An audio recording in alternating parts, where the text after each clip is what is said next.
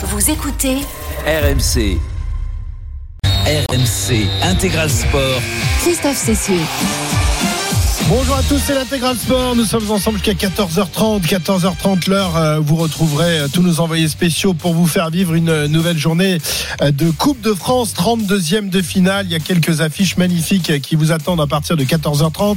Le principal, la principale affiche sera évidemment Lens Monaco, affiche entre équipe de Ligue 1, équipe de, haut tableau. Puis nous suivrons également Guingamp, Rennes, Pontarlier, Lyon, Le Havre, Caen et Thionville, Marseille. On va en parler dans, un instant de ce match. Mais l'actualité sportive de ce dimanche, ce n'est pas que le foot. On sera également tout à l'heure euh, du côté de Brest pour suivre le départ de l'ultime challenge, cette course à la voile en solitaire sur les trimarans. Euh, les euh, six concurrents pendant le départ à 13h30. Et puis on reviendra également sur l'annonce de, de la matinée, à savoir le forfait de Raphaël Nadal pour l'Australian Open. On espérait beaucoup de son retour. Malheureusement, Rafa s'est à nouveau blessé. Est-ce qu'il faut s'en inquiéter? On se posera la question. On suivra également le biathlon avec le relais dames tout à l'heure avec Julien Richard. Ce sera à partir de, de 14h30.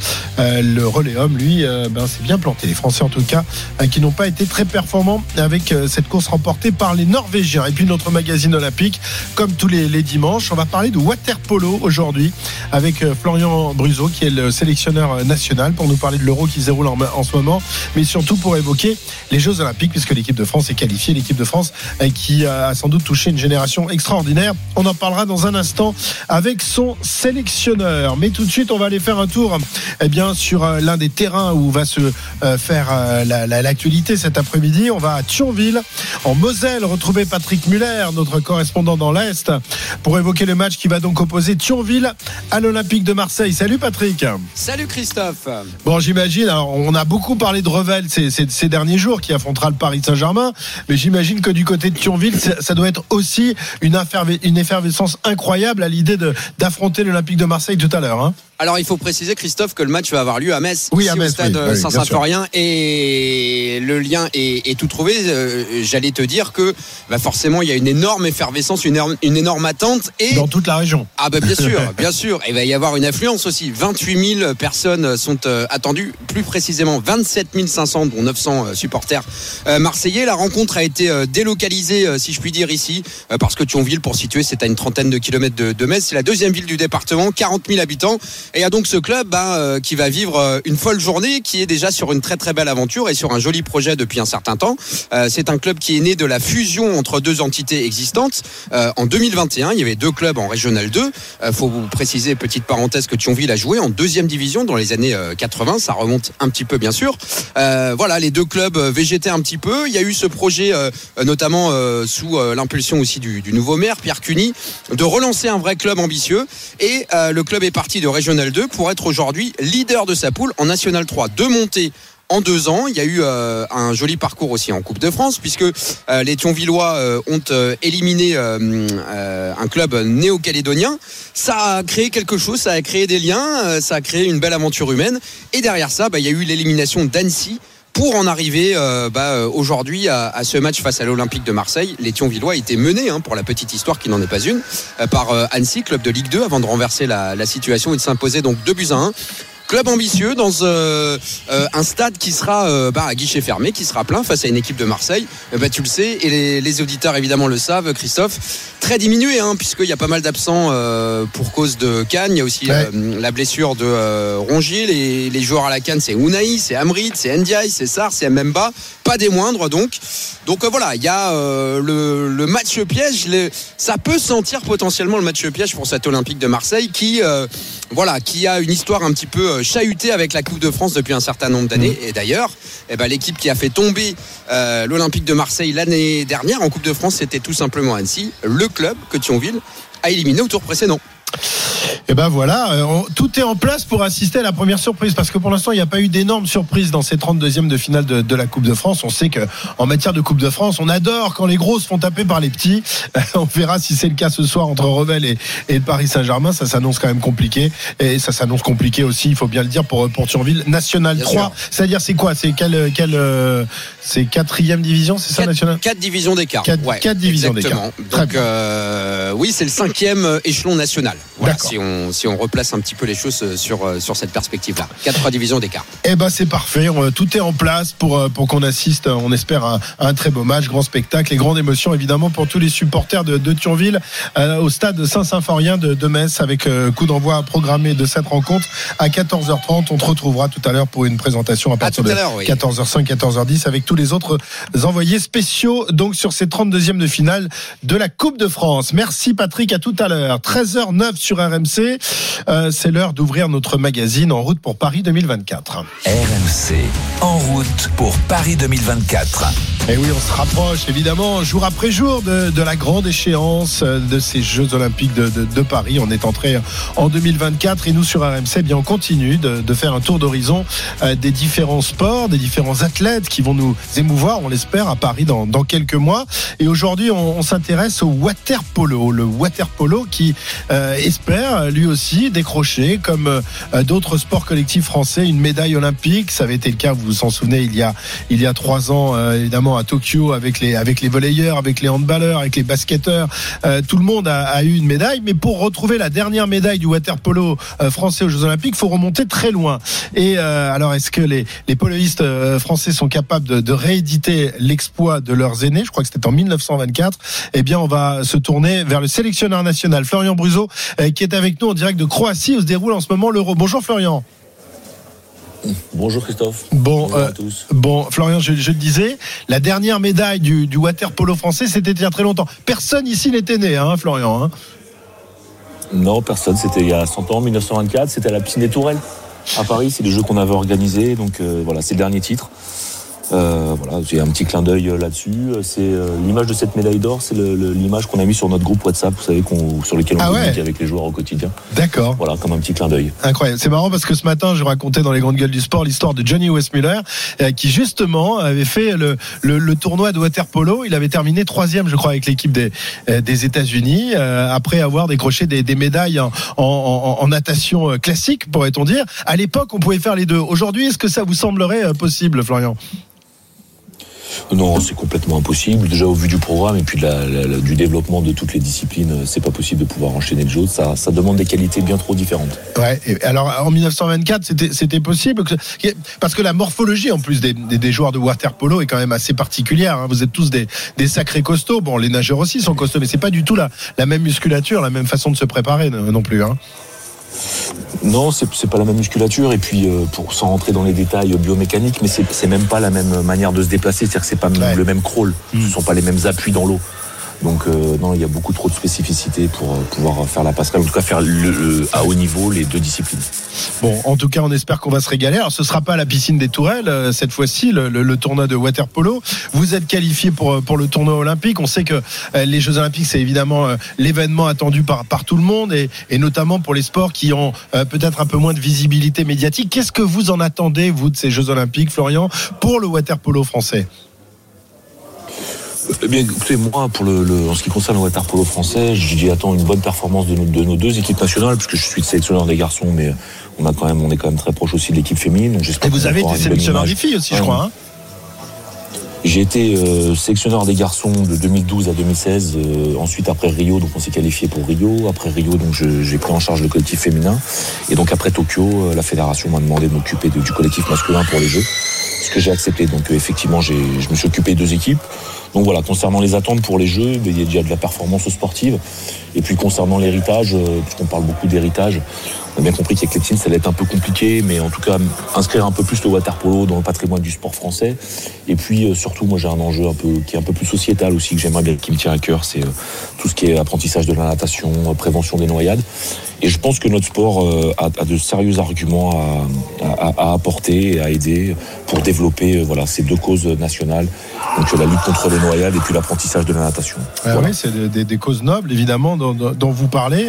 C'est vrai qu'on n'y pas, on n'y pense pas forcément, mais quand on est, quand on fait du water polo, évidemment, on sait, on sait euh, à la fois nager et se, se- rester sur place. Enfin, comment, comment on peut justement concilier euh, euh, la prévention des noyades, l'apprentissage de la natation et, et- et celle du water polo?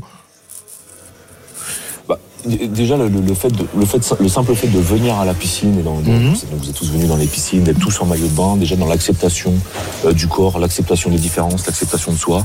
Euh, déjà, pour moi, c'est un- une première étape. Donc, le plus de gamins possible à la piscine. Pour moi, dans le vivre ensemble, il y a quelque chose déjà à aller chercher. Euh, la deuxième chose, dans la prévention des noyades, le- les, les programmes. Alors moi, j'attaque pas les programmes d'éducation nationale. parce que, bon, je suis un, un cadre du ministère, mais, mais je pense que plutôt que des programmes classiques de natation en ligne, euh, où vous imaginez les, les enfants avec des ceintures, avec des frites, sur des choses linéaires, Mhm. où il n'y a pas de vague, il n'y a pas de stress. Le water polo, c'est un sport de contact dans l'eau où on boit la tasse, où on a l'habitude d'être un peu euh, Ouais. stressé, Mhm. où euh, on, on combat pour un ballon, donc on oublie un peu, on met la tête dans l'eau, on a, on a la pression, il y a quelqu'un qui nous met la tête dans l'eau. Et je pense que beaucoup de noyades aussi sont générées aussi par du stress. C'est-à-dire comment gérer le, le coup de panique, le coup de stress, on gère mal, on s'affole, on perd son énergie, on s'épuise. Et donc un gamin qui a l'habitude d'être en situation un peu inconfortable je pense qu'il aura plus de facilité à pouvoir euh, s'en sortir et à résister plus longtemps. Voilà, en situation Voilà, de stress, en situation de. Voilà, situation de, de stress pour apprendre justement à, à gérer les, les, les cas, les cas d'urgence quand on se retrouve dans l'eau, qu'on est envoyé, en- emmené par une baïne ou, euh, ou ce genre de, euh, de problème. Euh, Florian, parlons de, de cette équipe de France, parlons de cet Euro qui est la première compétition. Vous allez en disputer trois cette année, hein, l'Euro, les championnats du monde et évidemment les Jeux Olympiques. Comme toutes les, les autres disciplines, euh, l'objectif c'est évidemment les Jeux Olympiques. À quoi sert cet Euro qui a pas très bien débuté pour vous, malheureusement avec une défaite frustrante face au Monténégro euh, à l'issue de la, la, la séance des tirs au but. Puis hier soir, vous avez subi euh, bah, la loi des, Croates. Vous êtes en Croatie face à une équipe qui est l'une des meilleures au monde. Euh, bon, deux défaites. Vous n'êtes pas euh, encore éliminé de, la course vers les vers phases finales, mais enfin là maintenant il va falloir réaliser un exploit. Il va falloir passer par les huitièmes de finale et battre d'abord l'Espagne. hein. C'est ça dans l'ordre ou dans le désordre? C'est exactement ça, parfaitement résumé. Donc, bon, pour revenir sur la saison internationale, donc là, on est sur cet hiver où on enchaîne des euros plus des mondes. Donc, euh, c'est assez unique, il n'y a aucun sport collectif qui fait ça. C'est encore les restes du Covid hein, avec les accords commerciaux entre, euh, entre les différentes fédérations internationales. Euh, et puis, donc, on basculera vers les Jeux Olympiques. En ce qui concerne cet euro, effectivement, on a, on, a perdu au penalty contre le Monténégro sur une bonne prestation. Hier, contre la Croatie, on a été assez largement dominé. On leur a laissé le score. On n'a pas été en mesure de revenir. Mais euh, cet euro, si vous voulez, cet hiver international, pour nous qui avons la chance d'être déjà qualifiés au championnat, aux Jeux Olympiques, et puis aussi au championnat du monde, parce que toutes les équipes ne sont pas au championnat du monde.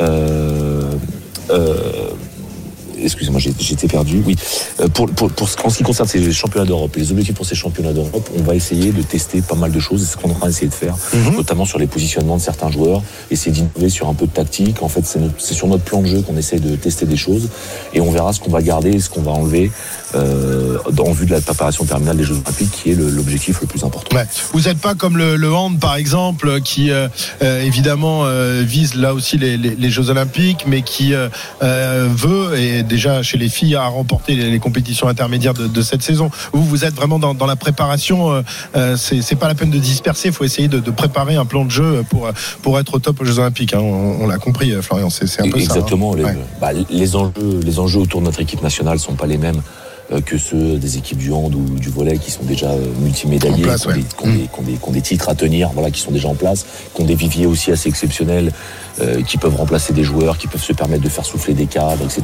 Nous, on n'est pas sur cette dynamique-là. On est vraiment centré sur notre dernière prépa olympique, et donc on essaie de tester tout un ensemble de choses, y compris hier dans une salle pleine avec 5000 personnes où on s'entend pas, y compris en termes de communication entre les joueurs, avec le banc, euh, sur la stratégie pendant les matchs. Voilà, nous on est vraiment focalisé là-dessus et si ça doit passer, ça passera aux, aux Jeux Olympiques. Euh, Florian, donc l'objectif au jeu, par contre, ce sera euh, peut-être d'aller chercher une médaille. Vous, vous pensez que votre équipe a les capacités de le faire? Je vous rappelle que vous avez terminé euh, sixième l'an passé de l'Euro, puis, puis au Mondiaux. C'est les meilleurs résultats de l'histoire, mis à part 1924 évidemment. Donc cette équipe, on la sent monter en puissance. Est-ce que de là à, passer le, cap et d'aller viser un podium, c'est envisageable ou c'est complètement du domaine de l'utopie? Non, c'est- complètement envisageable. Effectivement, là, les résultats de l'équipe euh, sont en, constant progrès. Euh, on a été éliminé l'année dernière au championnat du monde euh, contre les Espagnols, qu'on finit médaillés. Euh, on, perd d'un but à la dernière seconde, alors qu'on mène euh, 90% du match. Donc, si vous voulez, la, fameuse distance à la médaille prônée par l'agence, Euh, on y est, on est dedans. Euh, maintenant, on est encore euh, bien trop sinusoïdal, c'est-à-dire, euh, voilà, on a des temps faibles qui sont encore un peu trop faibles, et c'est sur la consistance un peu de notre jeu pendant les quatre périodes du match sur lesquelles on doit, on doit s'appliquer, et notamment sur la gestion et la stabilité émotionnelle. Voilà, c'est-à-dire que c'est la grande différence entre les grandes équipes de sport co-françaises et nous pour l'instant, c'est que nos temps faibles sont un peu trop faibles et parfois nous sortent des matchs. C'est ce qui nous est arrivé hier soir. Florian, parlez-nous de votre de votre pépite. Je sais que vous êtes patron du collectif, donc vous voulez pas euh, sans doute mettre en avant euh, les, individualités, mais il paraît que vous avez dans votre équipe euh, un garçon qu'on surnomme le, le Mbappé du waterpolo. Il s'appelle Thomas Vernou. C'est pas tout à fait le même gabarit hein, que que Kylian. C'est un costaud Thomas, hein, mais pas que costaud et un talent incroyable. C'est c'est un joueur qui a débarqué dans le monde du waterpolo très jeune et qui a déjà fait des fait des ravages, fait des miracles. Oui, alors effectivement, moi je suis sélectionneur, je suis responsable de l'équipe. Maintenant, euh, on va pas se cacher derrière euh, derrière ça. Euh, Thomas, alors déjà en un, il, il déteste euh, la comparaison avec, euh, avec Kylian. Alors avec ses origines avec. Antoine Dupont, alors avec qui on origines marseillaises. Ah d'accord, ok. voilà. Non, non, il, il est, il, il est, euh, il est phénoménal. Effectivement, il a des capacités, il a, il a un gabarit effectivement hors norme. hein. Euh, voilà, des capacités athlétiques incroyables et surtout par rapport à son gabarit, il a des capacités de vitesse et d'accélération euh, uniques au monde. Voilà, ça c'est la réalité. Euh, je vous parlais tout à l'heure d'innovation et de changement de stratégie. Pour ceux qui connaissent le handball, il, s'est révélé à la phase du water polo mondial au poste de pivot. On imagine le handball, d'accord, au poste de pivot. Et sur ces championnats d'Europe et sur les mondiaux, nous, on est en train d'essayer de voir comment on peut l'utiliser sur la base arrière essayer de clarifier un peu pour les choses. Donc, ça fait partie des gros changements qu'on est en train d'essayer d'apporter. Mhm. C'est un garçon qui a énormément de cartes à son arc. C'est surtout un très bon garçon, euh, très travailleur, très demandeur, euh, très humble. euh, Voilà, avec qui il est très facile de travailler. Il est, vous savez, on dit toujours les entraîneurs, les gars, il faut qu'ils soient coachables. Et lui, il est complètement là-dedans. Donc, euh, effectivement, ça va être un- une des figures de proue de notre équipe.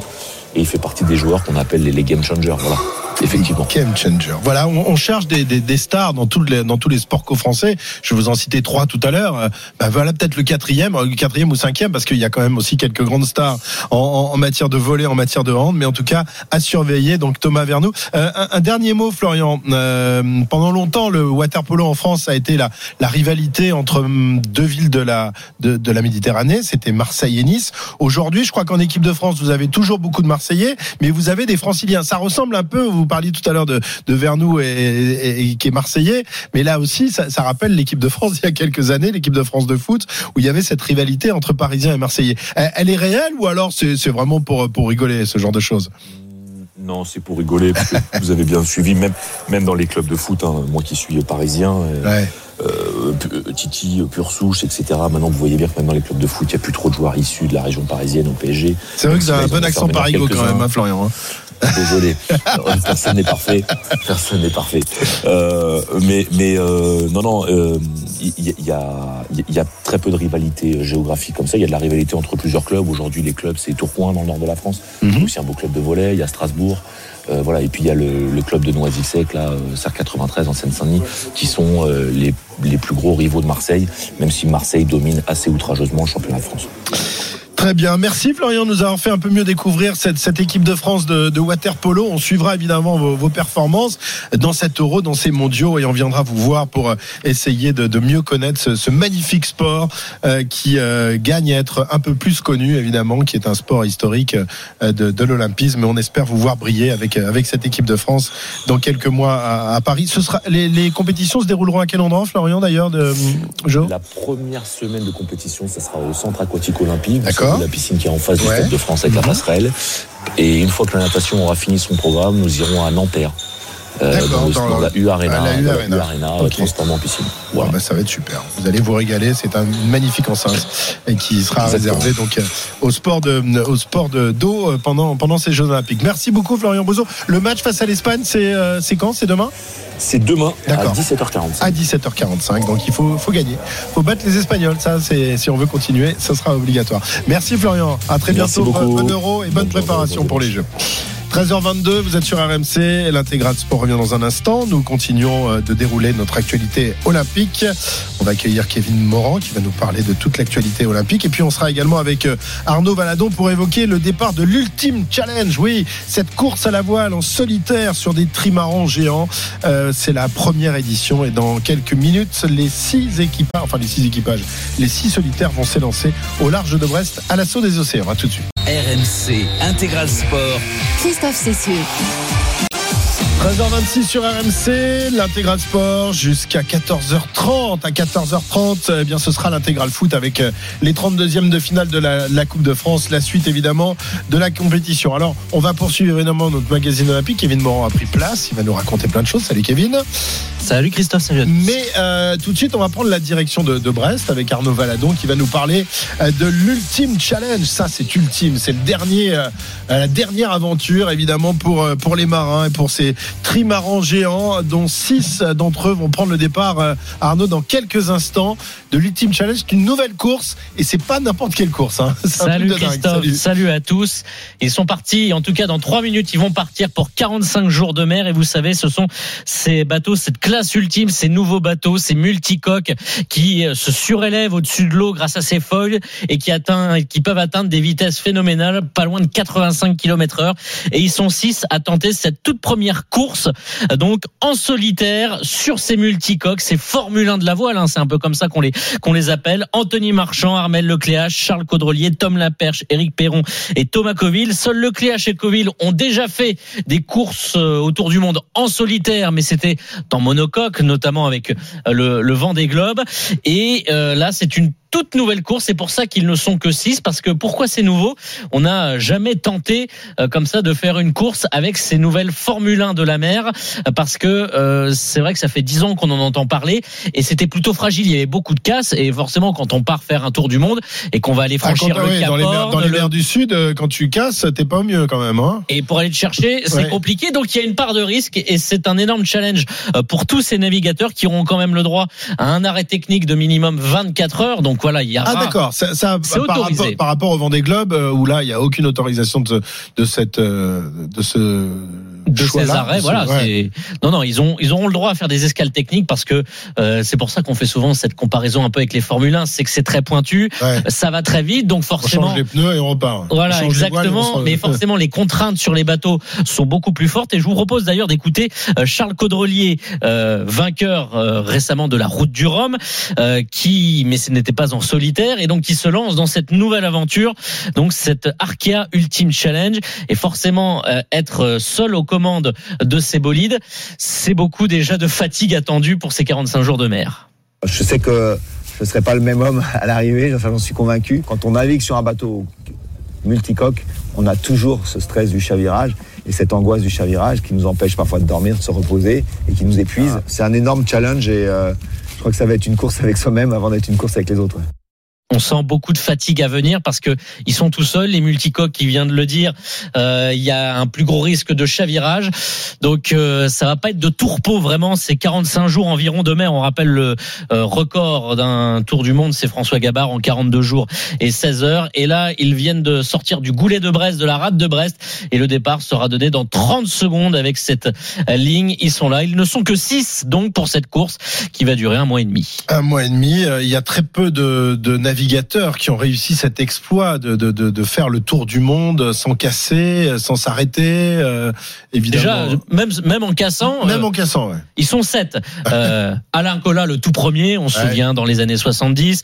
Olivier de Kersauzon, Philippe Monet, Hélène MacArthur, euh, Francis Joyon, Thomas Coville et François Gabard plus récemment.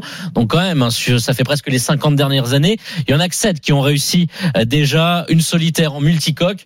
Donc voilà, ça va un sacré challenge pour euh, ces forçats de la mer quelque part. Et le départ est donc lancé. C'est parti. Les premiers viennent de franchir ouais. cette ligne de départ au Brest. Il y en a un qui l'a peut-être un peu volé le départ. Hein. Il a franchi la ligne. Ah, on va voir s'il y a une petite pénalité ah, ou non, pas. Non, non, non, ça venait juste de passer. Bah, je, ça venait je juste de le, passer. le chrono qui était inversé. Donc euh, voilà. Voilà, ils sont six et c'est parti donc pour cette course. C'est vrai inédite, hein, ouais. des multicoques avec ces, euh, cette classe ultime, ces bateaux qui peuvent atteindre jusqu'à 85 km/h. Et on va suivre ça avec euh, beaucoup de plaisir et beaucoup d'admiration euh, pour ces six navigateurs qui sont partis. Donc Anthony Marchand, Armel Lecléache, Charles Caudrelier, Tom Laperche, Éric Perron et Thomas Coville. À noter que Tom Laperche, il a récupéré l'ancien bateau de François Gabard. Eh oui, exactement. Il y a beaucoup de monde sur l'eau aujourd'hui au large de, de Brest il fait beau. pour assister au départ. Ouais, c'est c'est quand même assez euh, assez euh, rare pour le pour être signalé quand même. hein. À Brest toujours au début du mois de janvier, avoir un temps comme ça. Et la mer Euh, est plutôt calme. Hein. Ouais, ouais, la mer est calme. Il y a un peu l'anticyclone qui règne sur euh, la pointe ouest de, de, de la France. Et tant mieux pour euh, les navigateurs qui vont donc pouvoir s'habituer à leur bateau. Eux qui vont donc euh, franchir les, les trois caps, le cap de, de Bonne-Espérance en Afrique du Sud, euh, le, Le cap. Lewin, le Cap Horn évidemment, Cap large Lewin du- au sud de la- euh, l'Australie. avant de, de remonter vers la France et donc de, remporter cette course. On espère évidemment qu'ils seront six encore à l'arrivée, mais pas gagné. Hein. Certains pourront, pour- peuvent casser. Merci Arnaud en tout cas pour euh, ce départ donc de l'ultime challenge, les six solitaires qui ont pris la mer donc en direction du Cap de Bonne-Espérance. Le premier cap à franchir dans quelques semaines. 13h31. Notre euh, magazine olympique se poursuit en route pour euh, Paris 2024 avec Kevin Morand. Euh, Kevin, on va commencer par par le hand et l'équipe de France masculine euh, qui a conclu sa préparation pour l'Euro 2024 par une victoire. C'était hier soir, hier après-midi. Oui, un succès contre le Brésil, 37 à 28 hier dans le hall XXL de Nantes après avoir dominé la Tunisie jeudi 35 à 26. Les vice-champions du monde ont déroulé donc cette fois en deuxième période contre leurs adversaires à Verde de calibre supérieur. Depuis leur défaite en finale des mondiaux fin janvier de 2023, les hommes de Guillaume Gilles ont donc tout gagné, cette victoire en autant de rencontres avant leur premier euh, euh, premier match à l'Euro contre la Macédoine du Nord. Ce sera mercredi à Düsseldorf, coup d'envoi 18h devant près de 50 000 spectateurs. Les Français affronteront ensuite la Suisse, puis le pays hôte l'Allemagne dans ce premier tour. Les Bleus n'ont plus remporté l'Euro depuis 10 ans, alors un titre à 6 mois des Jeux serait plutôt de bon augure, même si le sélectionneur des Bleus s'agace quand on déjà sur Paris 2024. Écoutez Guillaume Gilles, c'était au micro de Beansport hier soir. Quand je vois ce que mettent les garçons euh, au quotidien dans le travail, je peux vous assurer que le- les Jeux Olympiques sont encore très loin. Parce que les Jeux, c'est dans six mois. Vous savez euh, ce qui va se passer durant ces six mois? Et On est toujours dans une continuité. Euh, Il y a des compétitions qui se passent, euh, qui amènent par moments des modifications dans l'effectif, des joueurs qui se, qui se révèlent, d'autres qui renforcent leur statut au sein du groupe. Tout ça est en construction. C'est quelque chose qui ne se décrète pas. En tant que sélectionneur, on est dans l'obligation de planifier une saison. Mais aujourd'hui, je peux vous assurer que le focus, il est à l'euro. Au niveau de l'effectif tricolore, avec l'absence de l'habituel gardien titulaire, Vincent Gérard, forfait sur blessure pour le tournoi, le portier de Montpellier, Rémi Desbonnets, a encore été aligné d'entrée comme face à la Tunisie et devrait donc être numéro 1. Thibaut Briet et Émeric Mine ne font pas le voyage en Allemagne aujourd'hui. Le groupe est réduit à 19 au lieu de 20. Bedouane Kounkoud, qui n'était pas dans les, avec les Bleus à Nantes, revient lui dans le groupe en raison de la lombalgie dont est victime Yannis Len. Les championnats de France de cyclisme, eux, se terminent aujourd'hui. Ça se passe au Vélodrome national de Saint-Quentin, en Yvelines. Et Marie-Divine Kouamé a réalisé un triplé en l'absence, on le rappelle, de Mathilde Gros, hein, qui a dû euh, déclarer forfait pour des problèmes gastriques. Ouais, l'absence de l'une des têtes d'affiche de l'équipe de France sur piste. Marie Divine Kwame donc a fait main basse sur les euh, trois épreuves du sprint féminin après avoir remporté la vitesse individuelle jeudi, le Kérine vendredi. La francilienne de 21 ans s'est aussi imposée sur le 500 mètres hier pour la troisième fois de sa carrière dans cette discipline non olympique. Endurance, Valentine Fortin et Victoire Berthaud ont survolé l'américaine, qui est bien une, discipline, olympique cette fois. Chez les hommes, Thomas Bouda et Valentin Tabelion ont écrasé la concurrence toujours sur l'américaine. Tom Derache a lui pris sa revanche, battu vendredi en finale de la vitesse individuelle par Ryan Elal. Le Lillois remporte le Kérine devant ce même Ryan Elal, son deuxième titre de champion de France dans cette discipline olympique après celui de 2021. Derache envoie un message aussi à l'encadrement de l'équipe Ouais. de France parce que dans la hiérarchie des sprinteurs français, il arrive derrière Sébastien Vigier, Florent Gringbeau, tous deux euh, forfaits d'ailleurs pour ces France car malade, mais aussi derrière Ryan Elal ou encore euh, Melvin Landerneau. Derache n'a d'ailleurs pas été sélectionné pour les championnats d'Europe la semaine prochaine à Apeldoorn aux Pays-Bas. Ce sera le grand rendez-vous à venir donc pour l'équipe de France. Très bien à suivre donc les championnats d'Europe. On espère que les Françaises emmenées par Mathilde Gros et Marie-Divine Kouamé euh, eh bien euh, cartonneront pour essayer de se qualifier pour les Jeux, notamment en vitesse par équipe. Le reportage du jour, Kevin, nous amène aujourd'hui dans les bassins de l'INSEP. Oui, où l'équipe de France de natation artistique se prépare pour le grand rendez-vous olympique. Les Françaises triple méda- médaillées de bronze au championnat d'Europe en 2022 espèrent monter sur le podium à Paris et pour y arriver, elles mettent en place un nouveau ballet libre ambitieux avec l'aide d'un chorégraphe de renom, Mourad Merzouki. Julien Richard nous immerge dans leur répétition. En tout cas, en termes de formation, j'aime assez bien. Tu vois, le, le cheminement. Perché sur une petite estrade au bord du bassin de l'INSEP, Mourad Merzouki observe les nageuses à l'entraînement, échange avec les entraîneurs. En termes de souffle, il faut, il faut qu'elles sortent là. Quand, euh, non, non, c'est une question. Ah oui, il faut Ouais. Chorégraphe depuis plus de 30 ans, issu du hip-hop, il collabore depuis un peu plus d'un an avec les nageuses Ce françaises. projet euh, bouscule totalement mes habitudes. C'est que j'avais jamais vu de mes yeux euh, la nage synchronisée comme j'ai pu le voir ici. Déjà, j'ai pas affaire à des danseurs, j'ai des nageuses. Tout se passe dans l'eau, donc j'ai un rapport au corps qui est totalement euh, inédit. Un rapport au rythme qui est totalement inédit. Veuillez accepter, mesdames, ces quelques mots comme un hommage. Sur la chanson Mesdames de Grand Corps Malade, retravaillée pour s'adapter au rythme d'un ballet de natation artistique, Mourad Merzouki a essayé de casser les codes dans une discipline justement très codifiée. J'avais un peu l'impression de quelque chose d'un peu lisse aussi, très académique. Et ce que j'essaye de faire, c'est un petit peu euh, casser ce côté lisse pour aller chercher peut-être un peu de rage, un peu d'engagement, peut-être autre, plus viscéral. Vous savez, un peu une espèce de transe qu'on va aller chercher, euh, peut-être sortir du côté un peu académique qu'on peut penser quand on voit de la natation synchronisée. L'entraîneur en chef des Bleus, Julie Fabre. Lui, il arrive, euh, il s'en fout à la limite euh, de savoir si on fait comme ci, comme ça depuis 20 ans. Lui, ce qu'il veut, c'est aller au-delà de ça. Ce nouveau regard a fait que euh, on est complètement sorti du cadre, en fait, et tout de suite et très rapidement, et qu'on a réussi à produire quelque chose dont je pense qu'on va se rappeler et qui ne ressemblera pas du tout à ce que font les autres. Vous êtes Simone Veil, Marie Curie, là on est en ligne. Et en fait, il faut presque que la ligne dure. Vous êtes Simone Veil, Marie Simone Curie. Veil, Marie Curie, Rosa Parks, Angela Davis. Sortir du cadre défi aussi pour les premières concernées, les nageuses françaises. On a un autre regard en fait, c'est important. C'est vachement enrichissant parce que c'est une autre façon de travailler. On travaille beaucoup plus sur l'artistique, moins sur euh, le point Le technique. 6 août prochain, dans la piscine du Centre aquatique olympique, le monde entier aura les yeux rivés sur le travail de Mourad Merzouki. C'est aussi un pas de géant par rapport à, à l'histoire de la culture hip-hop. Une culture qui est née dans la rue. De voir aujourd'hui que la natation synchronisée s'intéresse à une démarche qui est la mienne, et ben je trouve aussi que c'est un signe fort qu'on envoie à une jeunesse, une jeunesse issue des quartiers populaires, qui peuvent penser que demain on peut aussi s'intéresser à eux pour ce qu'ils sont. Il y a un message sociétal et c'est ce qu'incarne le sport, l'art, la culture en général. Et les Françaises devraient garder secret jusqu'au bout ce nouveau ballet qu'elles ne nageront pour la première fois qu'au JO l'été prochain. Voilà la natation artistique. Julien Richard, euh, qui est notre spécialiste. Il est plus doué quand même. euh, il est plus doué en crawl, mais il se débrouille pas mal en natation artistique. Je le vois bien avec un petit truc, un pince-nez.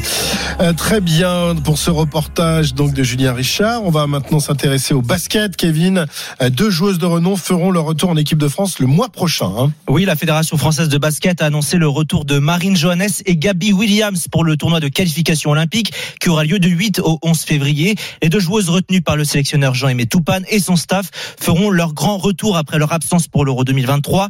Dix autres, dix autres joueuses ont été sélectionnées pour ce tournoi qui aura lieu en Chine. Les tricolores affronteront le pays hôte, vice-champion du monde 2022, Porto Rico et la Nouvelle-Zélande. Ce tournoi sera surtout une répétition générale à un peu plus de cinq mois du début des JO. Les Bleus étant évidemment d'ores et déjà qualifiés pour les Jeux. Ok, et on termine par une ex-basketteuse internationale, cette fois-ci, Émilie Gomis, qui, elle, était évincée du CNOSF avant probablement de subir la, la même sanction à Paris 2024. Qu'est-ce qui s'est passé? Ouais, le poste de vice de euh, le poste de la vice championne olympique de basket 2012, membre de la commission des athlètes du CNOSF, était en effet en suspens depuis une publication sur les réseaux sociaux, deux jours après les attaques du 7 octobre du Hamas en Israël. Ce message montrait des cartes de France sur lesquelles le drapeau tricolore était progressivement remplacé par le drapeau israélien, avec la question que feriez-vous dans cette situation? Le CRIF, le Conseil représentatif des institutions juives de France, a notamment vivement réagi. Émilie Gomis avait ré- retiré rapidement ce poste, présenté ses excuses, adressé une lettre début décembre à la ministre des Sports, mais le comité de déontologie du CNOSF a proposé la radiation de l'ancienne basketteuse de la commission des athlètes pour atteinte avérée aux principes éthiques. Émilie Gomis est aussi l'une des ambassadrices de Paris 2024. Le comité d'éthique du comité d'organisation s'était également prononcé pour son exclusion par manque de respect du devoir de réserve. La décision du COJO devrait être actée dans les prochains jours. Merci beaucoup euh, pour ce journal olympique signé Kevin Morand. Vous savez tout de ces jeux qui se préparent évidemment euh, à Paris. Merci Kevin. Il est 13h40. Dans un instant, on prend la direction des montagnes. C'est l'heure de notre magazine blanc, le Mac Blanc. On va parler de ski avec euh, le slalom d'Adèle Boden. Malheureusement, pas de Clément Noël. En revanche, le fils de Bastoun, Steven Amier, s'est qualifié pour la deuxième manche. Il va s'élancer dans quelques instants. Notre Bastoun doit être dans tous ses états. Et puis avec Julien Richard, on va évoquer également euh, le biathlon, le relais dames. On espère évidemment après les performances en individuel que nos filles vont gagner le relais. Les garçons, eux, se sont plantés ce matin, mais c'est pas une, c'est malheureusement une, devenu une mauvaise habitude depuis quelques temps. 13h40 sur RMC. À tout de suite. RMC Intégral Sport. Christophe Cessieux. 13h43 sur RMC, l'intégral sport. À 14h30, vous avez rendez-vous avec euh, tous nos envoyés spéciaux pour vous faire vivre les 32e de finale de la Coupe de France. Ça va durer cet après-midi, ce soir. Il y en aura pour tous les goûts, des petits poussés, des gros poussés, des surprises, on l'espère évidemment, euh, parce que c'est comme ça la Coupe de France. Il faut que les gros tombent. Enfin, pas tous, autrement, euh, s'il n'y a plus que des petits, ce serait moins drôle.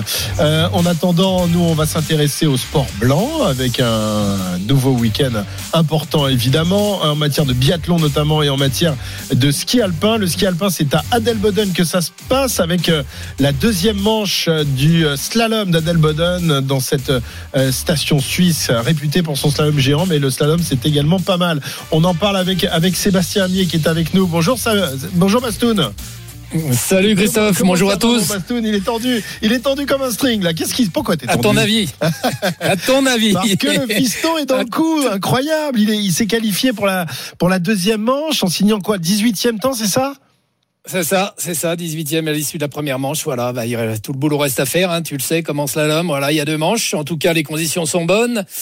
Euh, il a super bien skié en première manche. Il a su faire son ski. Maintenant, voilà, rien inventé, faire ce qu'il sait faire comme il le fait à l'entraînement, et puis euh, peut-être faire un gros coup aujourd'hui parce qu'il y a moyen. Bah oui, c'est- important, on le rappelle pour les, les jeunes skieurs parce qu'il faut monter dans la hiérarchie et euh, pour avoir des, des meilleurs dossards. Actuellement, il est il est classé euh, à quel rang, Steven euh, Là, c'est il est, il est 45e mondial. si tu veux. 45e Alors, mondial, tant ouais. qu'il claque pas. Ouais. Tant qu'il claque pas un gros coup en deuxième manche pour marquer des gros points euh, sur plusieurs courses pour pouvoir se rapprocher des 30 premiers.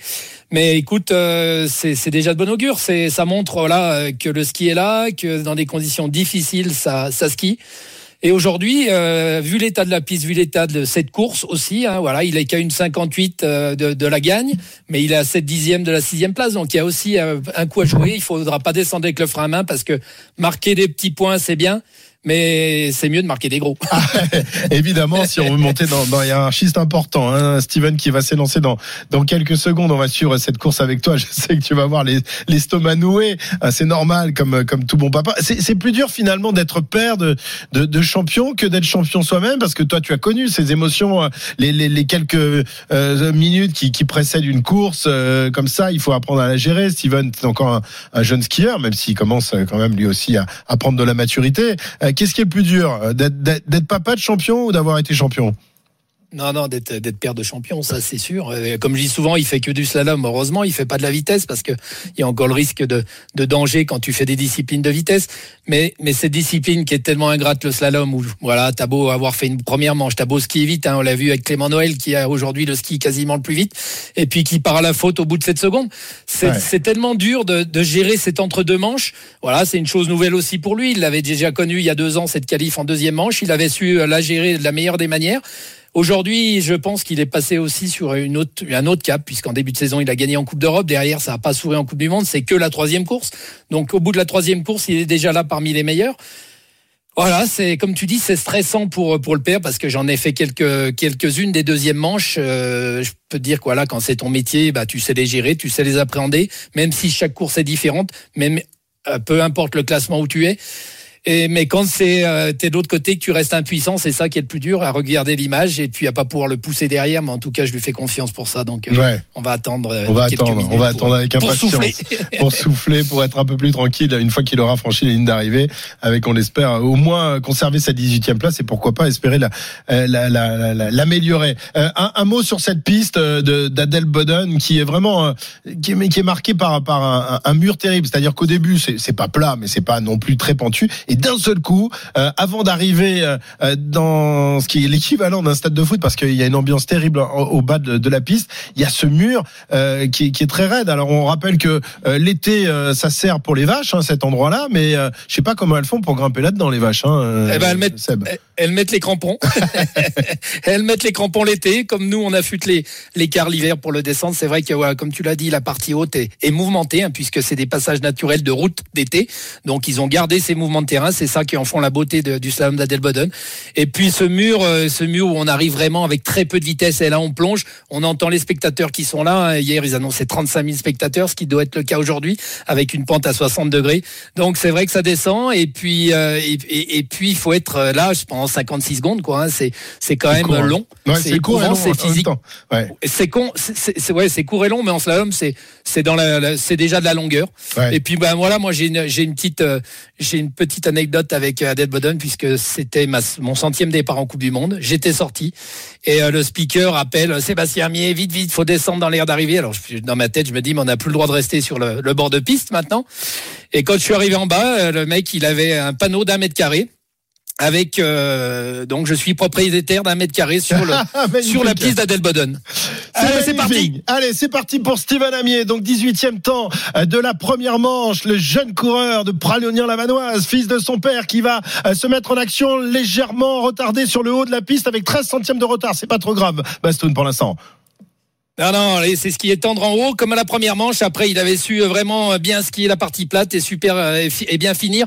Donc voilà, c'est prise en température sur le haut. Euh, c'est c'est pas des, des, des tracés qu'il apprécie. Il est bien, mais, euh, il est voilà, mieux, il est, il est de- mieux. il, il repasse devant. Ah ouais, voilà. Allez, il avait. Il a, il a fait C'est un- pas grave, c'est pas grave, c'est toujours dedans. Voilà, et 15 centièmes d'avance au deuxième intermédiaire pour Steven qui va attaquer dans quelques instants le mur final. C'est terrible là, il faut s'accrocher à ses skis, euh, tenir sur l'écart et il euh, continue d'avoir un tout petit peu d'avance. 3 centièmes d'avance, nous sommes quasiment euh, dans les dernières portes avant l'arrivée de ce slalom. Steven qui se bagarre avec la piste. Bastoun, c'est dur mais il va peut-être gagner, gagner, garder quelques secondes. Il est devant. 3 Eh, c'est centièmes d'avance. ça. 3 centièmes d'avance pour Steven. Ben voilà, il sera au mieux, au plus, au, pire, je veux dire, 18e de cette course, c'est un magnifique exploit. Hein. Ah, écoute, euh, on prend ce qu'il y a à prendre. hein. je, je suis un peu ému.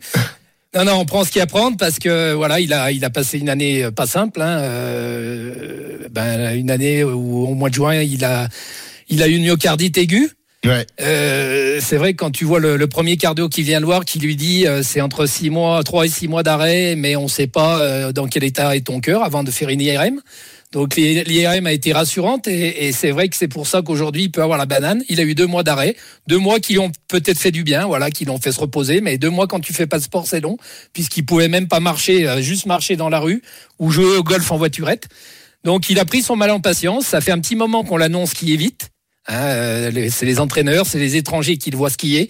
Et puis bah voilà, aujourd'hui, il confirme que, que son statut il est là. Maintenant, euh, c'est que le début d'une d'une grande carrière, j'espère. Voilà, il y a encore des moments où il faut apprendre. Il y a le haut du parcours notamment où c'est un peu plus large. Il est un peu il est pas très passant sur ses appuis, donc tu vois, il veut y aller vite, il perd un peu Ouais. de temps. Puis par contre, après une fois Ah, on a perdu, on a perdu Bastoun. C'est sans doute euh, l'émotion. On va le tenter de, de, de le rappeler dans, dans quelques instants. Donc Steven Amier qui a allumé du verre à l'arrivée pour la, première fois de sa carrière en, en Coupe du Monde. C'est magnifique et il va sans doute euh, même gagner une place parce que le euh, le, le garçon qui s'est élancé derrière lui, eh bien Dave Riding est en train de, de se planter. Euh, non, Dave Riding sera quand même non sera huitième seulement de cette deuxième manche. Donc tout va bien pour pour Steven qui pour l'instant est en tête de la course et qui va peut-être rentrer dans le top 15 de ce slalom. On suit ça avec euh, beaucoup d'intérêt, beaucoup d'attention. On va retrouver euh, Bastoun dans quelques instants. 13h51. Voilà une bonne nouvelle pour le pour le ski français. Nous avons un petit champion euh, qui est en train de de naître. Voilà, Bastoun qui est qui est, qui est revenu. C'est l'émotion quoi. Ça. On- a dû t'as dû recevoir Non, un non, de, de coups de téléphone hallucinants depuis C'est maman, c'est maman qui appelle. Et maman qui est une ancienne championne de ski aussi, donc elle connaît parfaitement ça. Mais elle, ce qu'elle veut, c'est que pas son bébé se fasse pas mal. Donc, euh, Ah ben là ça va. Elle est rassurée. Tout va bien. Il est à Elle est contente quand le elle est contente quand le bébé abru- abru- abîme pas la combinaison. Bon, ben c'est parfait. Alors je disais, je, Ouais. je, je disais aussi, voilà un grand, un grand chapeau aux filles qui aujourd'hui ont montré euh, du grand ski à Kranjkagora avec Clara Pogno 8e, son meilleur résultat de sa jeune carrière, Clarisse Brech 15e euh, euh, Clarisse Brèche 25e pardon et 15e Marie Lamure. Donc voilà ce- ces jeunes filles très jeunes hein, qui sont nées en 2002 et en 2001 qui bah, qui remontrent le, le bout de, de, de- de- du, du, du- du trou que le ski féminin avait connu dans, dans ces disciplines techniques et surtout en slalom.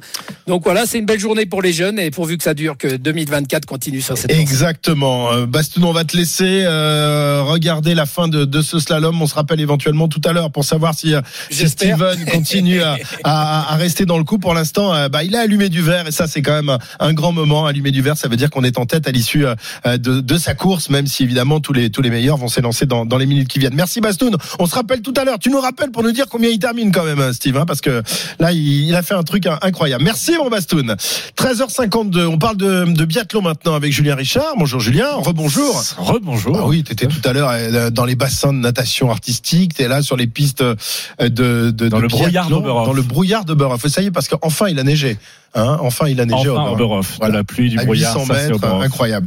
Avec donc euh, le relais dames qui va débuter dans un peu moins d'une demi-heure maintenant. Euh, et le relais dames, évidemment, c'est une chance de, de victoire vu au vu des prestations en individuel de nos filles depuis le, le début de ce week-end. Ju- Justine Brezaz, Julia Simon, les deux inséparables, évidemment, euh, qui euh, bah, qui sont quand même aussi les fers de lance de cette équipe. Et elles sont pas les seules. hein. Elles sont pas les seules, c'est ça qui est dingue. 1 et 2 hier sur la poursuite, euh, alors que Justine Brezaz restait sur quatre victoires consécutives. Et bien Julia Simon a remporté la poursuite devant euh, Justine Brezaz Boucher, la vainqueur euh, du classement général de la Coupe du Monde la saison dernière, qui décroche sa première victoire cette saison en Coupe du Monde. Euh, Justine Brezaz Boucher, elle, bah, consolide son dossard jaune de leader du classement général de la Coupe du Monde. C'est simple, Christophe, il y a eu 10 courses individuelles cette saison. Les Françaises en ont remporté 7, 7 sur 10 entre Justine Brezas-Boucher, donc Julia Simon. Lou Jean Monod aussi en début de saison, mais qui a été un peu malade derrière, donc a du mal à, retrouver sa, pleine forme. Et curieusement sur les relais, ça n'a pas hyper bien fonctionné cette saison encore. Cinquième du premier relais, troisième euh, du deuxième relais, donc c'est le troisième relais de la saison. Et évidemment là, on a quand même une, armada française avec euh, Lou Jean Monod, Justine Brezas-Boucher, Sophie Chauveau et Julia Simon dans cet ordre-là euh, pour disputer le relais tout à l'heure à, à Oberhof. Bon, ça va mieux finalement entre Julia et Justine? En on, on les a vus. Alors, c'était un, un check euh, furtif. hein, il fallait vraiment. euh, Mais il y était là. Ouais, il était là. Voilà, c'est pas les, les grandes embrassades, évidemment. On rappelle le contexte. euh, Julia Simon et Justine Brezas-Boucher. Justine Brezas-Boucher qui a porté plainte euh, pour fraude à la, à la carte bleue euh, contre Julia Simon. Julia Simon qui nie les faits, qui a porté plainte également pour usurpation d'identité. On en est là. Hein, ça, c'est l'affaire judiciaire. Et puis, euh, au-delà de ça, il faut qu'elle euh, cohabite en équipe de France. Ça s'est plutôt bien passé sur le début de saison, même si on a vu que Julia Simon avait été marquée hein, dès la première course euh, par tout ce qui s'était passé. Elle s'est préparée toute seule euh, une grande partie de l'été. Euh, Elle a rejoint ses coéquipières qu'en octobre dernier et euh, voilà, elle a un peu accusé le coup en début de saison et euh, ce que l'on a vu hier, c'était de la rage au moment de franchir la ligne d'arrivée de Julia Simon en première position. Elle avait l'index pointé euh, sur sa tête, le mental évidemment qui a fait la différence pour euh, bah, se remettre se remettre dedans et il y avait beaucoup de d'émotions. Elle a lâché les émotions Julia Simon après la course. C'est difficile à expliquer, hein. c'est que c'est pas évident euh, de, de vous dire vraiment qu'est-ce qui se passe, mais euh, c'est un peu tout. Quoi. C'est déjà quand tu gagnes une course, c'est jamais facile de gagner une course, donc c'est juste la, la satisfaction aussi. euh, c'est une, une belle bataille, une grosse bataille, une belle bataille, et, euh, et la satisfaction de dire bah ouais, j'ai- voilà, je suis allé au bout, j'ai ré- j'ai réussi à résister à un retour, euh, c'est le, le soulagement. Voilà, Julia Simon, vainqueur hier et qui, euh, cette fois-ci, avec ses, ses copines, euh, ou pas ses copines, enfin ses coéquipières plus exactement, va tenter de faire de même euh, tout à l'heure. Départ de cette course à 14h25, je crois. Un mot des garçons? Euh, catastrophique, ça pourrait être le mot. Ouais, non, ça va pas ils du tout. bien partis. Oui, parce que Fabien Claude, euh, qui est le peut-être le seul qui a qui est en forme ici, en tout cas à, à Oberhof, qui a réalisé son meilleur classement sur la poursuite de cette saison sixième, a bien lancé le relais, mais derrière il y a eu cinq tours de pénalité, dont quatre pour euh, Émilien Jacquelin, qui est en, en perdition totale euh, sur ce début de saison. Il n'y a pas la confiance et c'est un engrenage dans le biathlon qui va assez vite. Euh, eux qui gagnaient tout euh, il y a encore deux ans de cela, à peine, ben ils ont du mal. Aucun podium en individuel, septième avec le relais aujourd'hui euh, à Oberhof. Passé beaucoup de choses chez les garçons, hein, on en avait parlé. Oui, bien sûr, de- avec changement de l'éviction du staff. ouais. Il faut peut-être du temps. Alors, il n'y a pas une raison euh, commune. hein. Chacun a, a- a sa- son explication, mais il y a un- en tout cas une dynamique qui n'est pas la bonne pour l'instant et il va falloir qu'ils remettent ça en, en ordre euh, avant la fin de saison. Ils ont terminé combien ce matin? Septième, septième, septième, septième du relais. Merci Julien. À, à tout à l'heure donc pour euh, le relais dames. Votre émission sur RMC avec Nikon Veroptique. Ne manquez aucun détail de la compétition de biathlon. Ceci est un dispositif médical. 13h57 sur RMC. Bon, euh, Steven Amier n'est plus en tête euh, du slalom d'Adelboden, mais il euh, va peut-être entrer dans le top 15. Euh, il est 17e euh, si tout le monde termine devant lui il sera au pire 17e. On suit ça avec attention. 13h57 dans un instant, les infos et on revient juste après. RMC Intégral Sport. Christophe Cessieux. 14h05 euh, sur RMC, l'intégral sport se, poursuit. Vous savez, dans une demi-heure, euh, nous avons euh, rendez-vous avec la Coupe de France de football. Les 32e de finale, nos envoyés spéciaux sont dans la place. On va les accueillir dans, dans quelques instants avec euh, cinq matchs qui vont débuter à, à 14h30. Une grosse affiche de Ligue 1 entre Lens et Monaco. Euh, un petit face à un gros, c'est Thionville-Marseille. Et puis euh, deux derbys, Guingamp-Rennes, Le Havre-Caen, derby breton et derby normand. Et puis Pontarlier-Lyon, là aussi, un match entre un petit et un gros. On va suivre tout ça avec nos envoyés spéciaux dans un instant. Juste euh, le temps pour moi de, vous dire que Steven Amier est toujours dans le coup et qu'il euh, s'approche du top 10 euh, du slalom d'Adel Boden. Euh, Il va au pire euh, terminer euh, 13e, je crois, de, de cette course. Donc son papa est ravi. Euh, L'information de ce début de journée, c'était ce matin, le forfait donc de Raphaël Nadal pour euh, l'Open d'Australie. Euh, Rafa qui était de, de retour en Australie après une année d'absence pour euh, soigner ses, ses blessures. Et malheureusement, malheureusement, une, nouvelle blessure pour euh, le, le champion espagnol euh, qui souffre d'une déchirure. On accueille Arnaud Souk, notre spécialiste tennis. Alors, il est spécialiste. Ah oui, tu commentes le ski à ma place. Christophe. Donc, Bah oui, si tu veux, moi j'ai demandé qu'on fasse donc du ski. on m'a dit commenter du sur tennis. hein. Alors, j'ai un très bon revers, il faut le savoir, un revers à deux Ah mains. ouais, à Voilà. demain, ouais. Qui, Ah, je t'ai- je qui est pas t'imagine piqué d'un Une teignasse, une teignasse sur les courses, ça doit être un truc. L'essuie-glace, tu vois, en fond de course, Ouais, ça, ça t'énerverait. Je pense que Je surtout me dirais, les je déteste ont dû-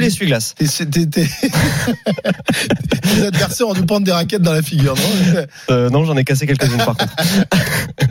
Parlons de Rafa, parce que là, on est à un niveau euh, légèrement supérieur, même s'il est blessé, Quoique. alors que toi, tu es en pleine forme. Quoique. Donc, Rafa, malheureusement, euh, forfait pour l'Open d'Australie. C'est une déception parce que il nous avait donné, montré de belles choses il y a quelques jours. Donc, à Brisbane, malheureusement, bah, une nouvelle blessure. Oui, deux, deux matchs très prometteurs, hein, même de la part de, de Raphaël euh, Nadal, mais euh, sur le troisième, il a, il a ressenti une douleur en, en haut de la cuisse gauche face à, à Jordan Thompson après euh, des examens, donc euh, le verdict est, tombé, le verdict médical. Il souffre d'une micro déchirure musculaire. Il préfère ne pas s'aligner pour le premier Grand Chelem de la saison à, Melbourne qui débute dans quelques jours. Juste pour vous refaire le contexte, quand même, Raphaël Nadal a été absent euh, des cours de tennis depuis un an parce qu'il devait soigner une blessure au niveau du psoas iliaque. Donc là, il devrait être absent encore quelques mois. Sur le réseau social X, l'ancien numéro mondial aux 22 titres du Grand Chelem a dit, je cite, ne pas être prêt à jouer au niveau d'exigence que requiert un, un match au meilleur euh, des 5-7. Il va donc euh, désormais retourner en Espagne pour voir son médecin, se soigner, se reposer. Le Mallorquin euh, précise que la déchirure n'est pas au même endroit que lors justement de la blessure de janvier dernier. Voilà, c'était vraiment sa, crainte hein, au soir de, sa défaite à, Brisbane. C'est une incertitude qui l'avait vraiment tourmenté. Je vous le disais, il se fixe quelques mois. On pourrait peut-être revoir Raphaël Nadal au moment de la saison sur terre battue, pardon, après les Masters, notamment de euh, d'Indian Wells, les, Masters- américains. Évidemment, l'ambition pour Rafa à 37 ans, c'est de cueillir un 15e Roland Garros. Voilà, on en est loin, Ouais. mais on peut moins- espérer peut-être le voir porte d'Auteuil en mai. Au moins de bien figurer sur, sur terre battue, mais c'est vrai que cette nouvelle blessure est quand même inquiétante euh, pour, pour ce garçon, on le rappelle, 37 ans, euh, qui est perclus de, de douleurs, euh, qui a des, une maladie au pied, euh, qui déforme ses, les, les os de ses pieds, qui a Oui, des... qui avait gagné son 14e Roland Garros sous anesthésie, enfin, ouais, en ouais. étant anesthésié euh, des pieds. Pourquoi je ris, Christophe? Non, rien. Je me comprends. Bref. Ah Merci, monsieur Souk. Euh, un petit mot sur euh, Steven Ah bah un petit mot sur mal. Steven. Bah oui oui, bah c'est pas mal Steven Ami effectivement en Coupe du monde de ski. sixième. Je suis étonné que tu n'aies pas parlé de Léo Angno qui lui aussi est dans Ah, le top 30. Euh, ouais, voilà, on parlera moins de, peu. de, de Clément Noël effectivement qui euh, c'est un petit peu raté euh, ce matin, c'est le moins qu'on puisse dire sur une piste qu'il n'aime pas beaucoup cette Chunis Barkley Clément Noël puisque c'était son septième départ et c'est déjà son cinquième DNF. Donc voilà. Voilà, Ami est sixième pour l'instant, Angno 21e. Il s'est un peu raté en deuxième manche, comme ça avait été le cas hier dans le géant. Il avait réussi une très belle première manche. Malheureusement, euh, ben, ils sont encore un peu jeunes pour arriver à, à, à tenir la distance sur, sur les deux manches. Dans un instant, la, la bagarre pour euh, la victoire va se jouer sans doute entre deux Norvégiens, Alexander Stinolsen et Atleli McGrath. Il n'a pas vraiment un nom norvégien. Euh, C'est normal, il est à moitié américain. Ben, c'est pour ça. Voilà. Et Henrik Christophersen hein, qui est sur la piste actuellement, c'est l'autre Norvégien, c'est le double champion Eh ben du monde de slalom et qui continue sa saison cauchemar. Intérieur. Christophersen, voilà, Ouais. c'est dehors. T'as vu, tu peux me faire venir pour parler de tennis. Je te parle quand même de ski. Bah, c'est ça. T'as pas une petite course de vélo à mettre peu euh, de vélo, il n'y a pas de cyclocross cet après-midi? Si. Il doit bien y en avoir. Oui, oui, oui. Si on cherche dans des terrains quelque part, il doit bien y avoir ça, ouais, dans du sable. Merci. C'était bien la Coupe de France T'étais où hier? Ah non, moi j'étais, euh, France? j'étais, euh, j'étais Ah, à Chaban-Delmas, euh, le match de l'Union Bordeaux-Bègles. Parfait. Euh, tu peux pas nous faire le défi Tu veux que je raconte ma vie Le ou- défi hippique. non, t'es pas bon le Allez, je m'en vais, Christophe, c'en est Ah, trop. le défi hippique, non, c'est pas avec toi. C'est avec Dimitri Blanc-L'œil. C'est parti. RMC. Défi hippique. Salut Dimitri. Salut Christophe, bonjour à tous, effectivement. Euh, on part sur le défi hippique avec le quintet du jour, euh, 15h15, direction Vincennes. C'est le prix de Lille aujourd'hui. Euh, le concept et les simples du défi hippique. euh, nous avons un, un parieur qui donne un, un cheval dans le quintet. J'en donne un. S'il termine devant moi, eh ben, il reviendra le lendemain et il augmente sa cagnotte. Et on accueille tout de suite Mathieu qui nous rejoint en 32-16, qui est avec nous. Salut Mathieu. Salut à tous. Alors Mathieu, t'as enchaîné les victoires quand même. Là, ça doit être quoi Ton sixième ou septième passage?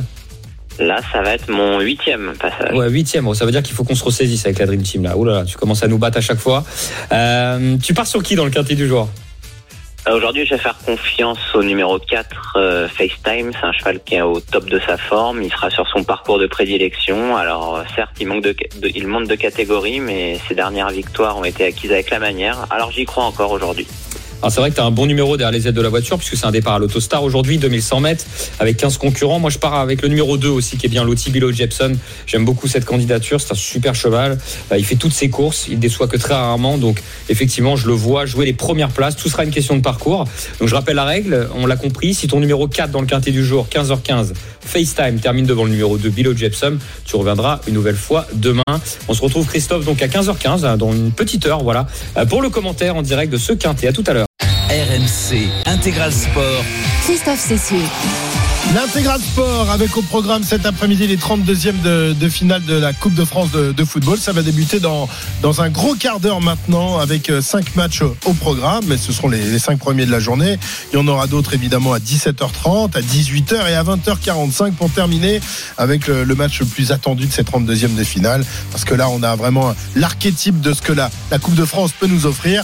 Un club d'amateurs qui évolue dans les divisions inférieures, je crois en 6 division, c'est Revel, euh, club du sud-ouest, opposé euh, au Paris Saint-Germain et à ses stars, euh, notamment Kylian euh, Mbappé. Et ça, bah, les petits poussés, bah, il adore ça, notre Wilfried Templier, qui sera avec Jeannot ce soir pour, pour commenter ce match en direct de, de Castres. Salut Wilfried Salut Christophe, bonjour à toutes et à tous. Bon alors, comment ça, comment on s'est préparé à Revel? T'as passé ta semaine à Revel, paraît-il Non, pas loin, hein. non, pas la semaine quand même, mais on y était.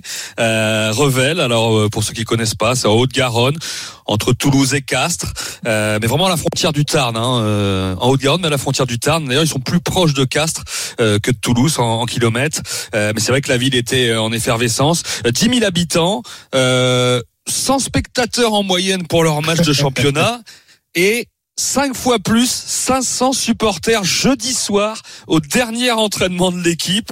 On vous y emmène, écoute.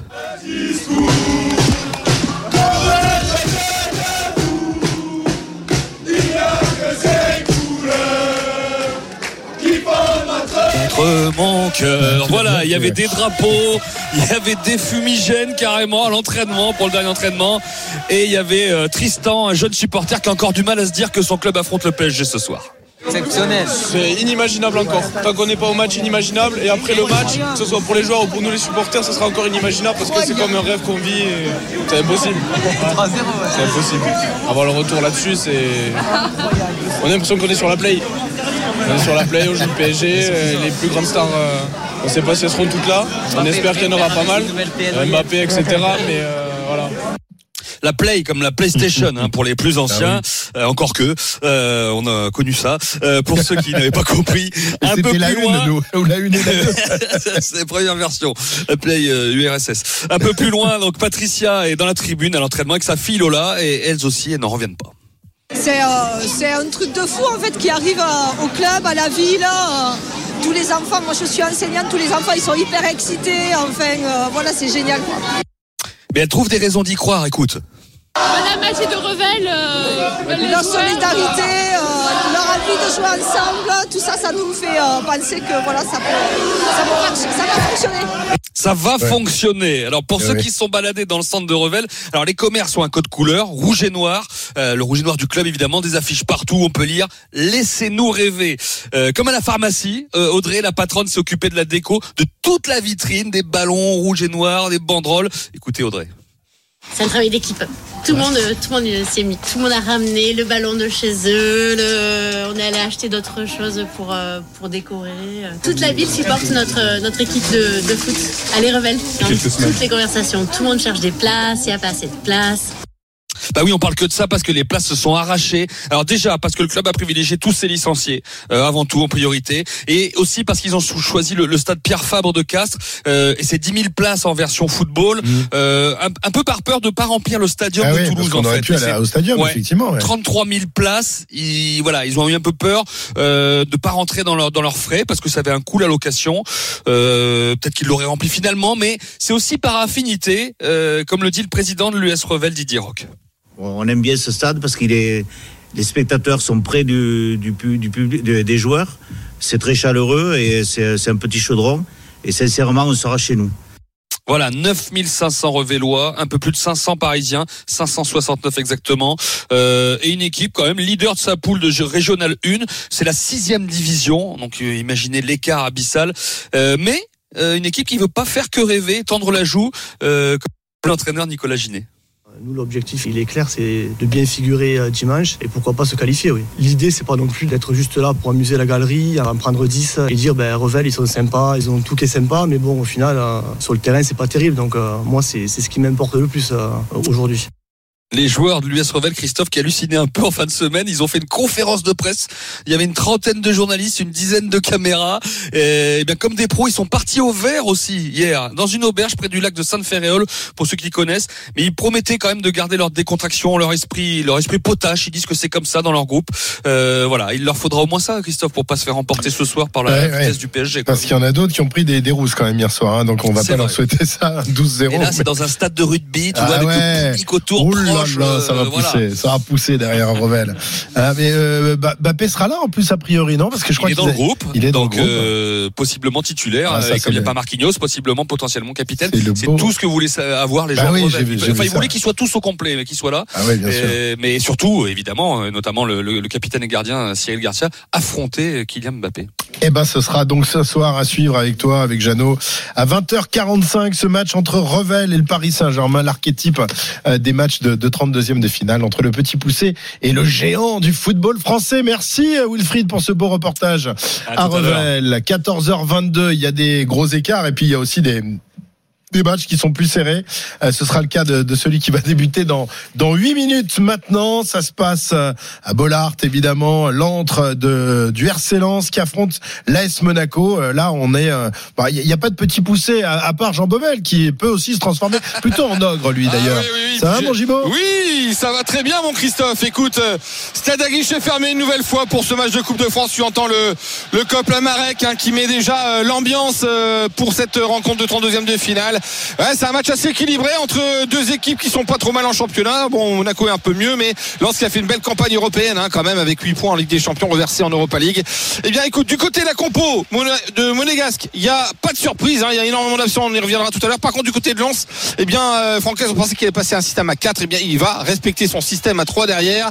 Ça sera Aguilar qui sera associé à Medina Danso puisque Grady lui est blessé et première titularisation à gauche de Mawassa donc piston gauche et à droite piston droit donc Frankowski pour le reste euh, voilà il n'y a pas de surprise avec euh, Diouf El Ainaoui Wai Pereira Tacosta et Sotoka. Voilà match euh, qui va être très intéressant à suivre parce que bah c'est peut-être une des équipes qui pouvait espérer aller au bout. Il y en a une des deux qui va chuter aujourd'hui Effectivement, bah ça c'est le, le problème des tirages au sort. Euh, tu peux tomber sur un petit poussé. Enfin, quand tu te fais sortir par le petit poussé, quand même, c'est- la honte. hein. Voilà, Alors là- que là, tu te fais sortir là, par va, Lens ou Monaco, ça va. ça va. Tu, Ça tu, va. tu- tu restes droit dans tes, dans tes chaussures. Mais Lens n'a jamais gagné la Coupe de France et ça c'est voilà ça revient tous les ans et je sais que Francaise l'année dernière entre guillemets il avait les boules d'avoir été éliminé à, à la Beaujoire à Nantes parce que tous les gros Paris enfin ils étaient éliminés et c'est vrai qu'on a eu cette finale Nantes Toulouse il avait beaucoup de regrets parce que je pense que voilà il a fait de bonnes choses avec Lens et s'il pouvait ramener un titre euh, eh bien, à- à- du côté des, des 100 Yor. Ça lui ferait énormément plaisir, forcément. Voilà, Lens, euh, ça peut devenir un objectif, mais c'est encore un peu tôt. Mais Lens n'a jamais gagné la coupe,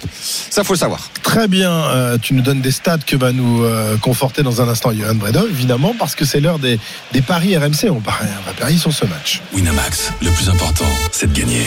C'est le moment de parier sur RMC avec Winamax. Johan, bonjour monsieur Bredov, comment ça va Bredovski, Bonjour monsieur Cessieux. Bredovski, Oui, c'est ça, exactement. Salut à tous. Alors, euh, quel est le, le favori de, de cette rencontre Y a-t-il un favori Moi, tu sais, quand il y a Gibo, c'est Lens le favori. Hein. Les bookmakers, ils veulent pas se fâcher comme moi. Euh, 2-10 la victoire de Lens, 3-65 le match nul, 3-25 la victoire de Monaco.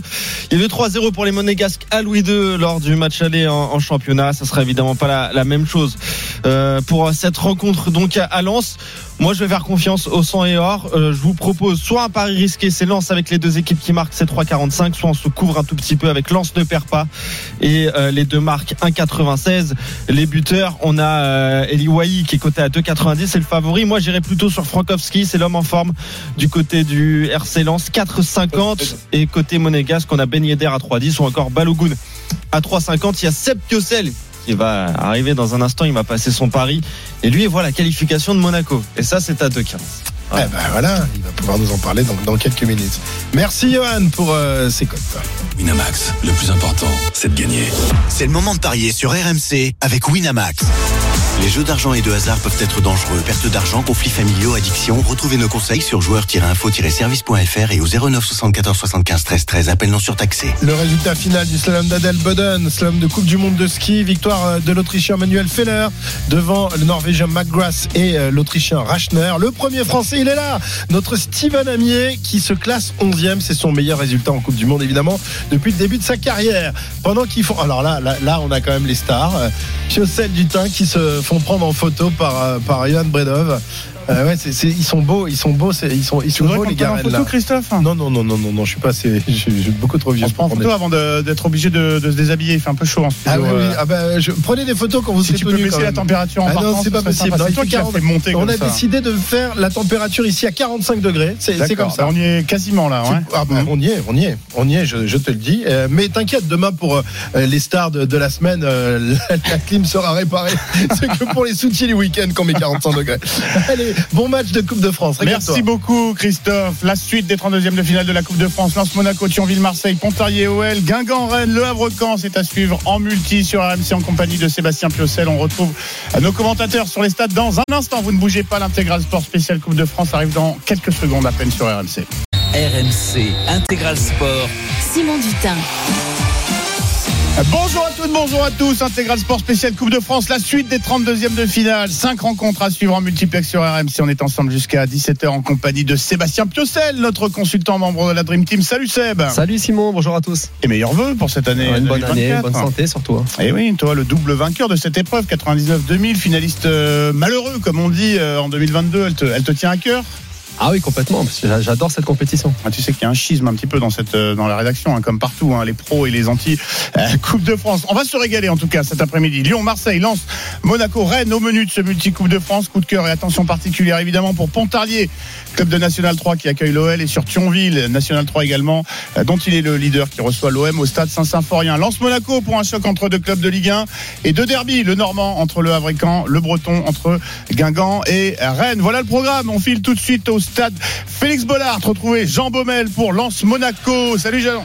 Salut Seb, salut Simon. Salut, Grosse ambiance ici forcément à Bollard, Euh, je vous le disais tout à l'heure avec Christophe, hein, guichet fermé pour cette rencontre euh, bah, de 32e de finale, mais c'est déjà un choc, hein, vous l'avez dit, et les 22 acteurs qui sont quasiment prêts, alors que les Monégasques, euh, eux, sont fort un petit cercle pour s'encourager à l'image des mousquetaires, et le capitaine Wissam Ben Yedder qui va les rejoindre, à noter, hein, c'est important, la défense à, à 3, on pensait qu'il allait passer à 4 avec Grady qui était blessé, Aïdara aussi, et bien ça sera Aguilar qui fera partie du trio défensif avec Medina Danso donc et Aguilar, Samba dans le but et puis Mawassa première titularisation à gauche, à droite Frankowski et on va retrouver Diouf et Elainaoui au milieu de terrain.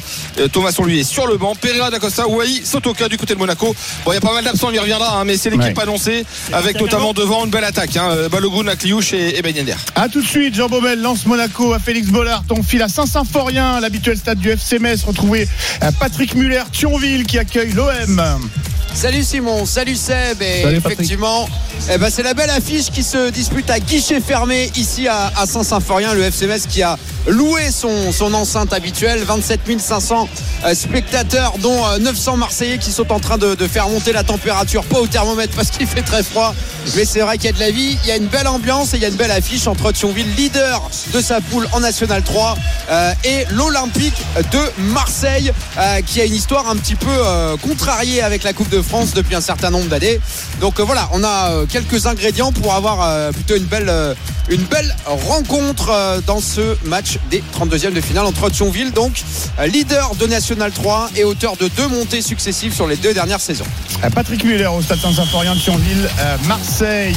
Un petit euh, coucou à Pierre Thévenet au stade Léo Lagrange. Oh, l'ouverture du score Ah, déjà, pour les Monégasques, une perte de balle. Jean et c'est. Ben Yedder qui récupère le ballon, frappe au premier poteau et ça fait mouche. 40 secondes de jeu. Monaco ouvre le score par son capitaine Wissam Ben. C'est incroyable. Mauvaise relance de la part de la défense Françoise n'en demandait pas tant. Le capitaine de l'ASM frappe à ras du poteau. C'est euh, Sotoka qui perd cette balle, mais opportuniste. Et voilà, Ben même pas 40 secondes de jeu. Eh bien, il ouvre le score 1 à 0 pour Monaco. Entame catastrophique des 100 yor. Seb, tentative de relance des Lensois. Les Monégasques qui restent euh, haut, ça punit immédiatement. Ouais, alors forcément la, la- la passe latérale, hein, punition, euh, c'est Sotoka qui s'est qui s'est manqué, mais après encore une fois, on, on retrouve la baignée d'air euh, qui, qui prend sa chance, mais les, les défenseurs et notamment Danso, il doit sortir beaucoup plus vite. Il est quand même dans la surface de réparation. Après, la, on connaît la qualité hein, de, de Ben euh, c'est imparable pour euh, pour Samba. Première minute, premier but dans ce multi, la suite des 32e de finale de Coupe de France. Monaco qui mène donc à Bollard face à Lens. On retrouvera Jean Baumel dans quelques instants. Un petit coucou à Pierre Thévenet au stade Léo Lagrange de Besançon où Pontarlier, club de National 3, accueille l'Olympique Lyonnais. Salut Pierre. Salut Simon, salut Seb, salut à Salut tous. Ouais, à Besançon, le stade est plein également, hein, 10 000 personnes, guichet fermé. Euh, les, Ponta, les, les Pontissaliens pardon, auraient aimé jouer dans leur ville de Pontarlier. Ils ont dû euh, venir ici à Besançon, mais l'ambiance est très très belle. La tribune des supporters de Pontarlier est pleine. Il y a 600 Lyonnais également qui sont là et on joue depuis un peu plus de deux minutes, toujours 0-0 euh, dans, dans une très belle ambiance. Je l'ai dit, les joueurs de Pontarlier qui avaient tous le sourire hein, à l'échauffement. On sent qu'il y a beaucoup d'envie et on a vu également John Textor, le président lyonnais, euh, aller boire des bières avec les, avec les supporters euh, dans le parcage lyonnais. Donc voilà, très très belle ambiance de Coupe de France ici euh, à Besançon. Deux minutes de jeu et 0-0 entre Pontarlier et l'OL. Surprenant John Sextor, décidément, le patron de l'Olympique lyonnais. À tout à l'heure, Pierre. On file au stade du Roudou de Guingamp, où Guingamp accueille Rennes pour un derby breton. C'est évidemment euh, sous les yeux de Xavier Grimaud. Salut Xavier. Salut Simon, salut Seb, bonjour à tous, bienvenue à Guingamp, El Derby effectivement, et quand on dit Coupe de France, Guingamp, Rennes, forcément Mais il y a des souvenirs, des souvenirs merveilleux pour les Guingampais, des souvenirs euh, extrêmement douloureux qu'on a préféré oublier euh, du côté rennais avec les finales 2009 et 2014 gagnées par Guingamp au Stade de France face à Rennes, dont celle de 2009 alors que Guingamp était en, en Ligue 2. Là, évidemment, c'est Guingamp à nouveau en Ligue 2, Rennes en Ligue 1. Euh, c'est très ouvert ce match et pour l'instant, le début de match des Rennais, euh, il rassure pas vraiment avec une relance euh, déjà catastrophique de Warmed Omari. On a vu également des relances au pied de Gauthier Gallon qui remplace Mandanda pour la coupe totalement manquée. Donc il y a un, bon pressing. En tout cas, les Guingampais essayent de mordre les, mollets de, de Rennais qui évidemment ne sont pas en pleine confiance après leur première moitié de saison. 4 minutes de jeu, 0-0, guichet fermé, 17 500 spectateurs à Roudou cet après-midi. Ah, Xavier Grimaud, les yeux, la voix et les oreilles de RMC pour le derby breton entre Guingamp et Rennes au stade du Roudourou. À tout à l'heure. Un autre derby normand, celui-ci au stade Océane entre Le Havre et le stade Malherbe de Caen sous les yeux de Christophe Lécuyer. Salut Christophe. Salut Simon, salut Seb, bonjour à tous. Salut, Chris.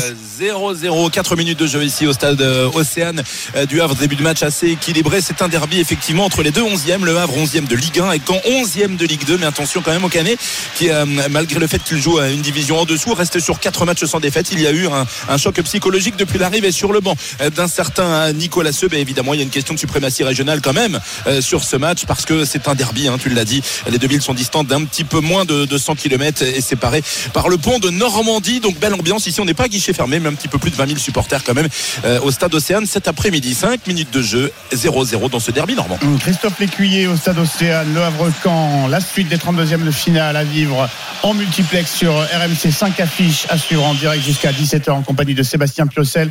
Un but marqué pour l'instant dès la première minute par Monaco. Et la tête d'El Ouazani pour les Guingampais. Elle partait Grimaud, sous la barre, oui. la claquette de euh, Gauthier Gallon. Il a préféré assurer, mais euh, c'était bien amené. Un côté gauche par euh, Amadou Sagna notamment.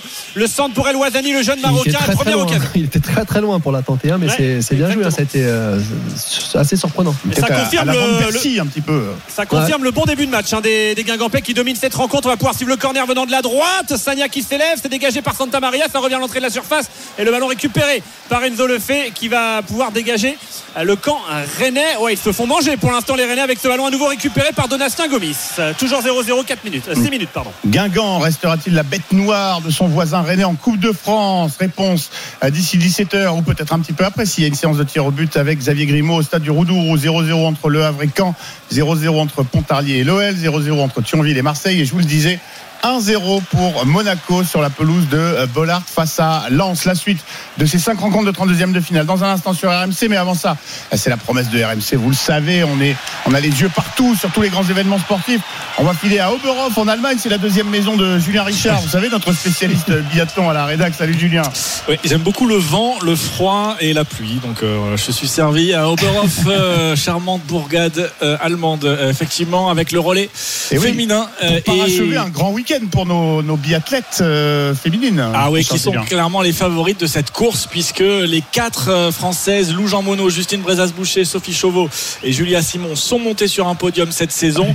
Et mieux que ça, elles ont remporté 7 des 10 courses individuelles disputées depuis le début de la saison. La leader du classement général de la Coupe du Monde, Justine Brezas-Boucher sera la deuxième relayeuse. Julia Simon qui s'est imposée sur la poursuite hier devant Justine justement sera la dernière relayeuse. On est au tout début euh, de ce relais féminin. On est sur le deuxième tir de la première relayeuse Lou Jean Monod. La France est pour l'instant à 12 secondes de la tête de course occupée la Norvège. Les Françaises ne sont pas encore montées sur le podium cette saison. Il faut réparer cette petite anomalie vu leur début de saison en individuel. Évidemment, on va devenir euh, gourmand. À tout à l'heure, Julien, Julien Richard qui euh, commande pour nous euh, le relais féminin en biathlon du côté d'Oberhof en Allemagne. Un petit peu plus tôt dans l'après-midi, ce sont les Norvégiens qui sont imposés dans le relais masculin. Comme premier retour à la Coupe de France, les 32e de finale, la suite à vivre en multi sur RMC. 5 rencontres à l'heure actuelle.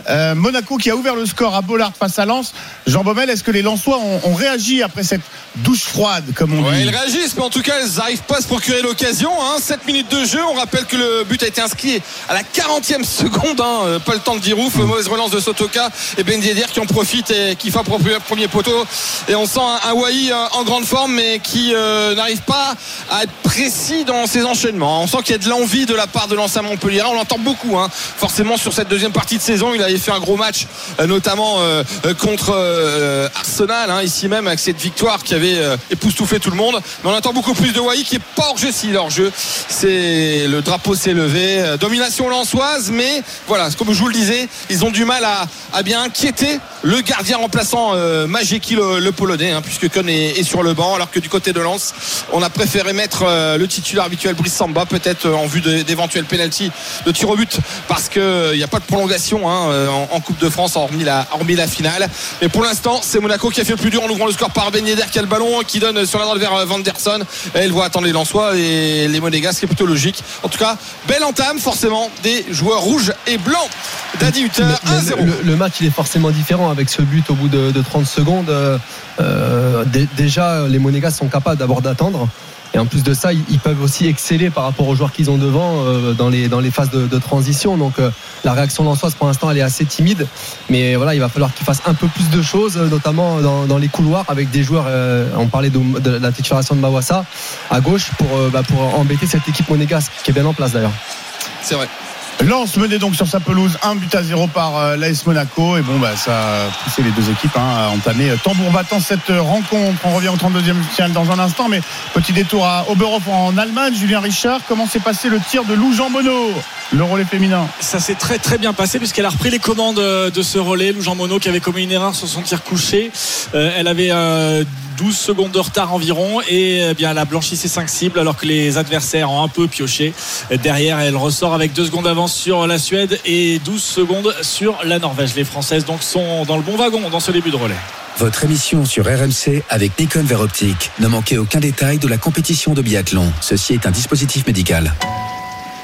À 14h39, l'intégral sport spécial Coupe de France, la suite des 32e de finale, 5 rencontres à vivre en multi jusqu'à 17h en compagnie de Sébastien Piocel. Euh, on était avec Jean Baumel il y a un instant, euh, Monaco qui mène sur la pelouse de Bollard. On va aller voir euh, Patrick Muller au stade Saint-Symphorien, habituel entre du FC Metz, où Thionville, club de National 3, reçoit l'Olympique de Marseille. Comment le match a-t-il débuté au profit de, qui, Patrick? Alors léger avantage, on va dire pour les Marseillais, c'est logique, 9 minutes de jeu 0-0. Mais cette équipe de, Thionville, bah, elle est tout sauf ridicule, hein, malgré les, les quatre divisions d'écart. Je le disais tout à l'heure, ils sont leaders de leur poule en National 3. Ils restent sur deux montées en deux ans.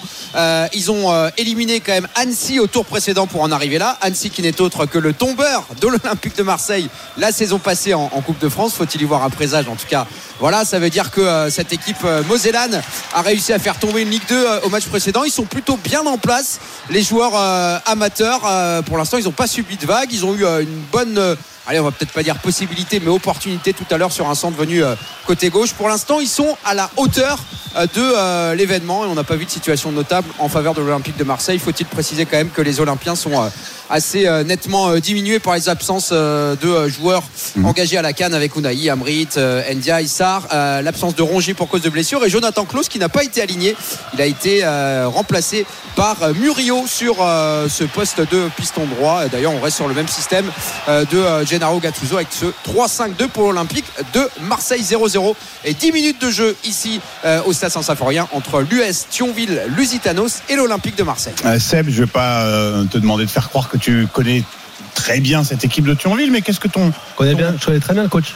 Ah ben voilà, bah Julien alors, François, euh, avec qui j'ai passé mes diplômes. Et, et Qu'est-ce que ton flair te, te dit là sur cette rencontre ils peuvent, le, ils peuvent le faire? Alors déjà oui, la Coupe de France, on sait que euh, c'est fait pour qu'il y ait des, des surprises. C'est une équipe nationale 3 qui a, qui a enchaîné deux montées, mais surtout euh, qui, qui a des ambitions, énormément d'ambitions, parce que ça s'est un petit peu déplacé entre Amnéville et Thionville.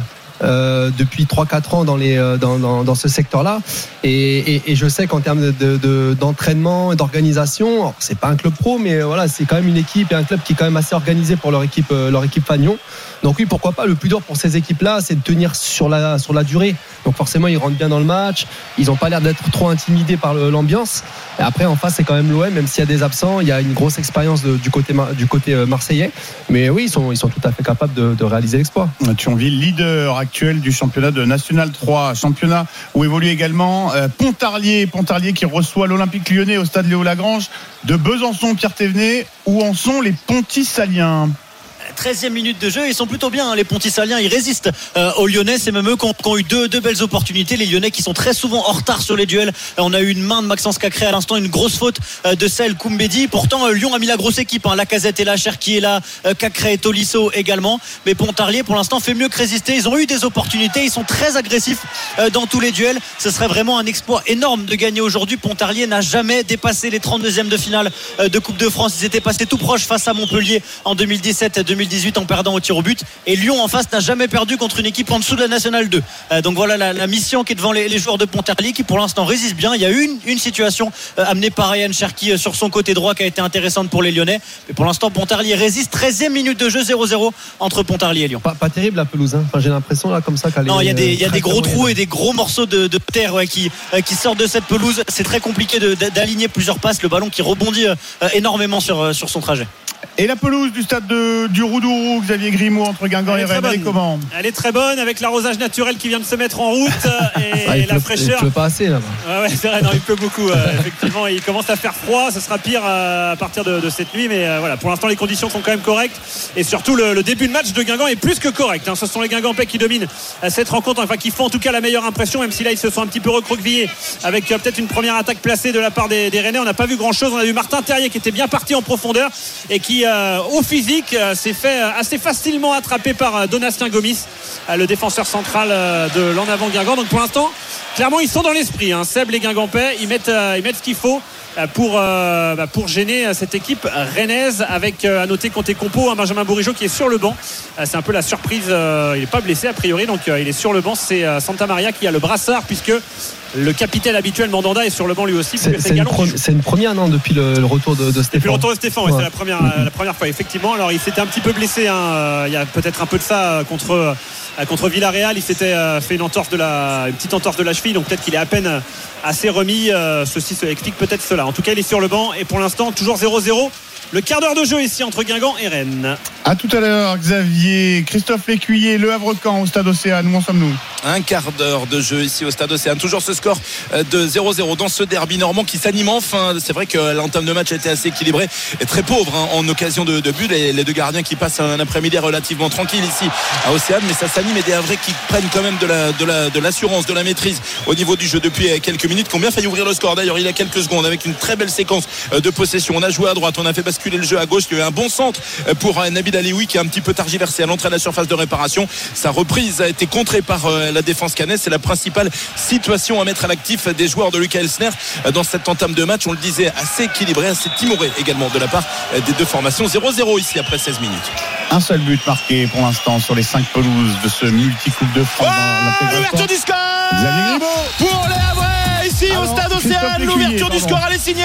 Antoine Joujou avec encore une fois la très belle séquence de ouais. possession des Havrais qui ont fait un petit peu tourner la tête des Canets. Le centre euh, venu de la droite Antoine Joujou qui est seul euh, dans les 5,50 pour euh, reprendre ce ballon cette fois. Yanis Clemencia est battu ouverture du score Havraise ici dans ce derby normand Océane le Havre qui mène un but à 0 face au Canet C'est cadeau, j'ai envie de dire, là, pour Joujou, franchement. euh, non, mais là, l'action, l'action, elle est, elle est magnifique, hein, en passant à l'intérieur, ce, ce jeu en, en une touche de balle, et puis après, la, le, le bon, le bon ballon en retrait. euh, on, on voit les trois défenseurs euh, canets qui sont sur leur ligne, qui sont là pour défendre, et puis derrière, il est tout seul au 6 mètres, et il a plus qu'à la, qu'à la mettre au fond. Franchement, une, une action d'école pour les, pour les Havrais.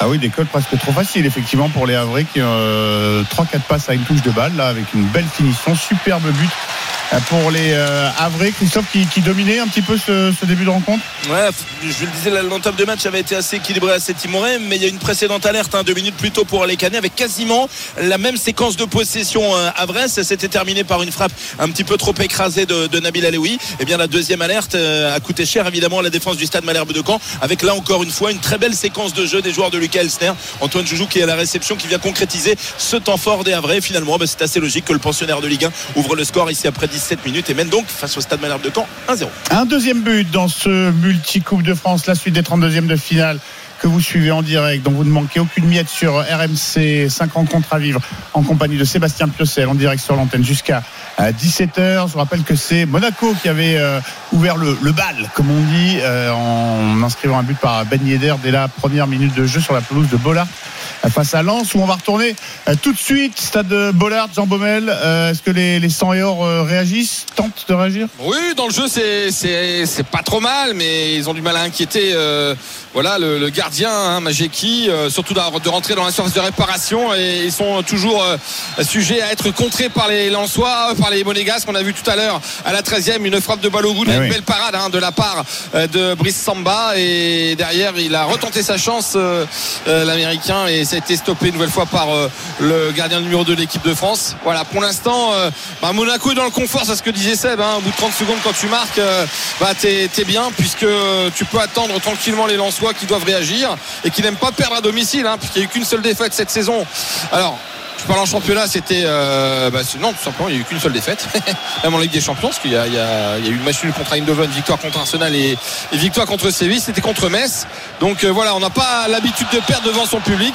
Donc là, on attend forcément une puis si réaction. on se rappelle du match, euh, il, il méritait un peu de gagner les Lensois contre Metz. Je sais plus combien de frappes il y avait eu, c'était énorme. On est d'accord, hein, on, on le disait tout à l'heure. euh, tu le joues 10 fois, bah, tu as 9 victoires une- et, et une défaite. Bah, il y a eu cette défaite contre Metz. Voilà, donc pour l'instant, ça moyennement bien pour les Lensois. Euh, les Monégas sont tranquilles et mènent 1-0, 18 minutes de jeu. Euh, Lens dans une situation un petit peu compliquée après avoir encaissé ce but dès la première minute. Petit euh, détour par le biathlon, le relais féminin à Oberhof en Allemagne. Julien Richard, deuxième séance de tir. Oui, puisque c'est euh, Justine Brezas-Boucher, la deuxième relayeuse, qui est euh, sur le tapis en ce moment à côté de la Suédoise et de la Norvège. Euh, une erreur pour euh, Justine Brezas-Boucher sur sa deuxième balle. Euh, pour l'instant, le reste, ça se passe bien. La Suède est repartie en tête hein, avec un zéro faute, une balle de pioche donc pour Justine Brezas qu'elle est en train d'enclencher dans sa carabine. Euh, et il faut blanchir ici pour pas laisser partir trop loin les adversaires. Voilà qui est Bravo. fait avec cette balle qui est, est blanchie. Donc cette cible blanchie, Linderson, la suédoise en tête devant Skogan, la norvégienne, la France avec euh, Justine Brezas-Boucher, deuxième relayeuse, euh, à 11 secondes après le premier tir donc de ce deuxième relais. On n'acceptera rien de moins qu'un podium, mon cher Julien Richard, après le, le week-end, le vendredi et le samedi de nos biathlètes euh, du côté de Exactement. Elles n'en ont qu'un hein, podium cette saison en relais. Euh, Il n'y a pas eu de victoire euh, alors qu'elles sont, elles dominent. On domine en individuel, maintenant il va falloir voilà. concrétiser ça. Exactement. En tout cas, c'est c'est bien parti. On y croit. À tout à l'heure, Julien, du côté de Oberhof. On retourne au 32e de finale de la Coupe de France.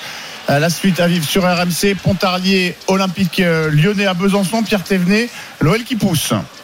Ouais, L'OL qui pousse, ça va mieux pour les Lyonnais. 20e minute de jeu, ça devient compliqué pour les joueurs de Pontarlier euh, qui sortent beaucoup moins de leur moitié de terrain. On a notamment un Ryan Cherki très très actif là-bas euh, sur son côté droit qui essaye d'énormément provoquer. Pour l'instant, pas d'action énorme hein, pour les Lyonnais avec la, pelouse compliquée, comme le disait Seb. Euh, Ils essayent un peu de mettre leur jeu en place, mais c'est compliqué dans les transmissions. On a eu une première frappe cadrée euh, de Maxence Cacré qui a été captée sans souci par le portier de Pontarlier, euh, Lucas Buisson. Mais on sent que petit à petit, euh, Lyon est en train de prendre la mesure euh, des joueurs de Pontarlier et petit à petit d'investir la moitié de terrain euh, des, joueurs qui jouent en bleu ce soir, les Pontisaliens. 21e minute de jeu, et toujours 0-0, le ballon dans le rond central pour Nicolas Tagliafico et les Lyonnais. Seb, toi, t'évolues chez, chez les pros, mais on imagine c'est compliqué quand les vagues commencent à se, succéder. On commence à faire, faire des fautes techniques, des fautes euh, sanctionnées par l'arbitre. Ouais, for- forcément, quand, euh, quand tu es hiérarchiquement en dessous euh, de ton adversaire euh, et que tu es un peu en souffrance, que tu n'as pas le ballon, euh, euh, bah, tu, tu- tu fais ce que tu peux.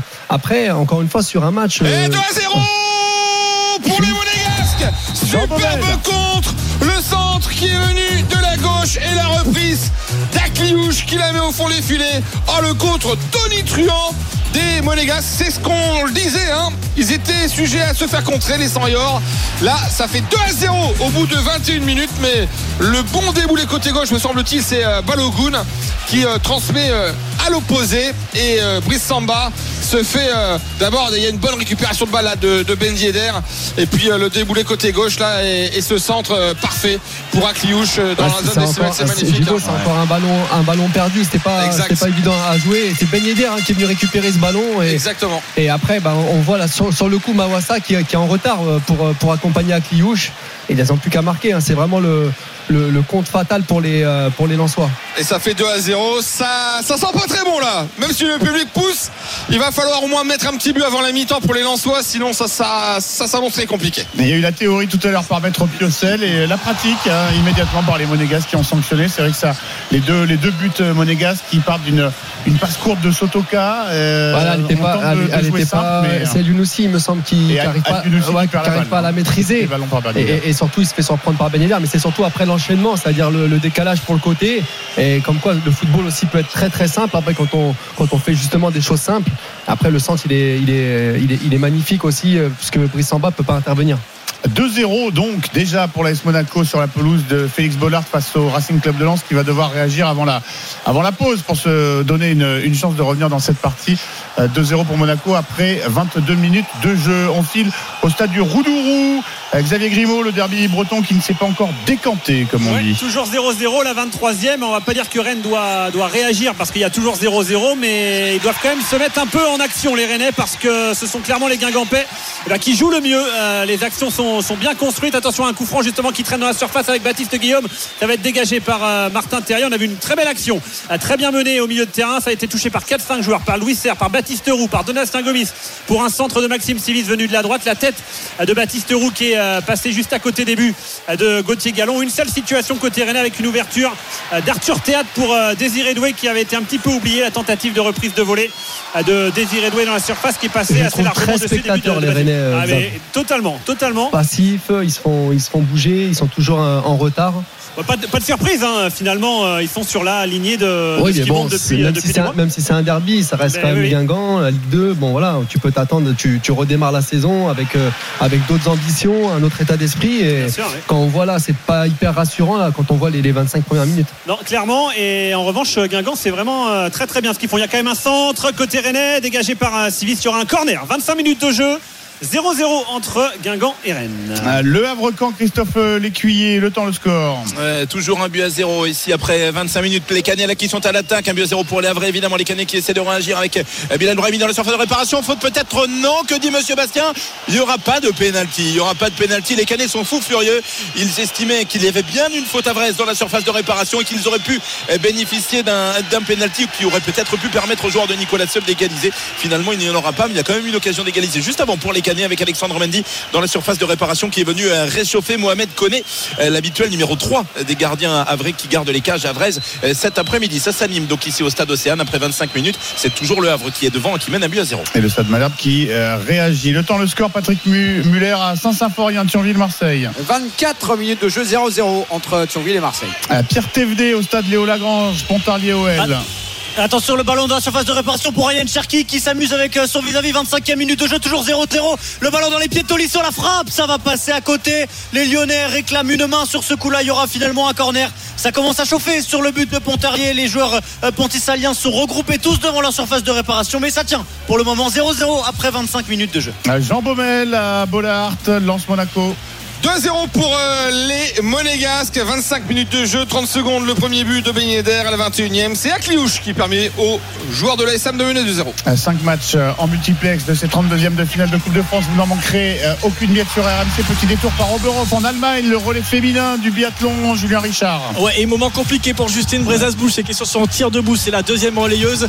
Elle n'a plus le droit à l'erreur. Il lui reste une balle de pioche. Si elle ne la met pas, elle ira tourner sur la note pénalité. Et bien, elle va sauver les meubles. Justine Brezas, elle a tremblé. L'égalisation canaise L'égalisation canaise Ici au stade Océane, elle est signée Godson Pierre-Aimé, le réveil canet. On venait de le signaler, le réveil canet. Il y avait Alexandre Mendy qui est venu chauffer euh, Mohamed euh, Koné. Et sur la deuxième occasion, c'est Godson Pierre-Aimé qui vient mettre à profit ce petit ballon euh, dans la surface de réparation qui vient tromper le gardien du stade Malherbe de Caen. Derby normand relancé ici au stade Océane.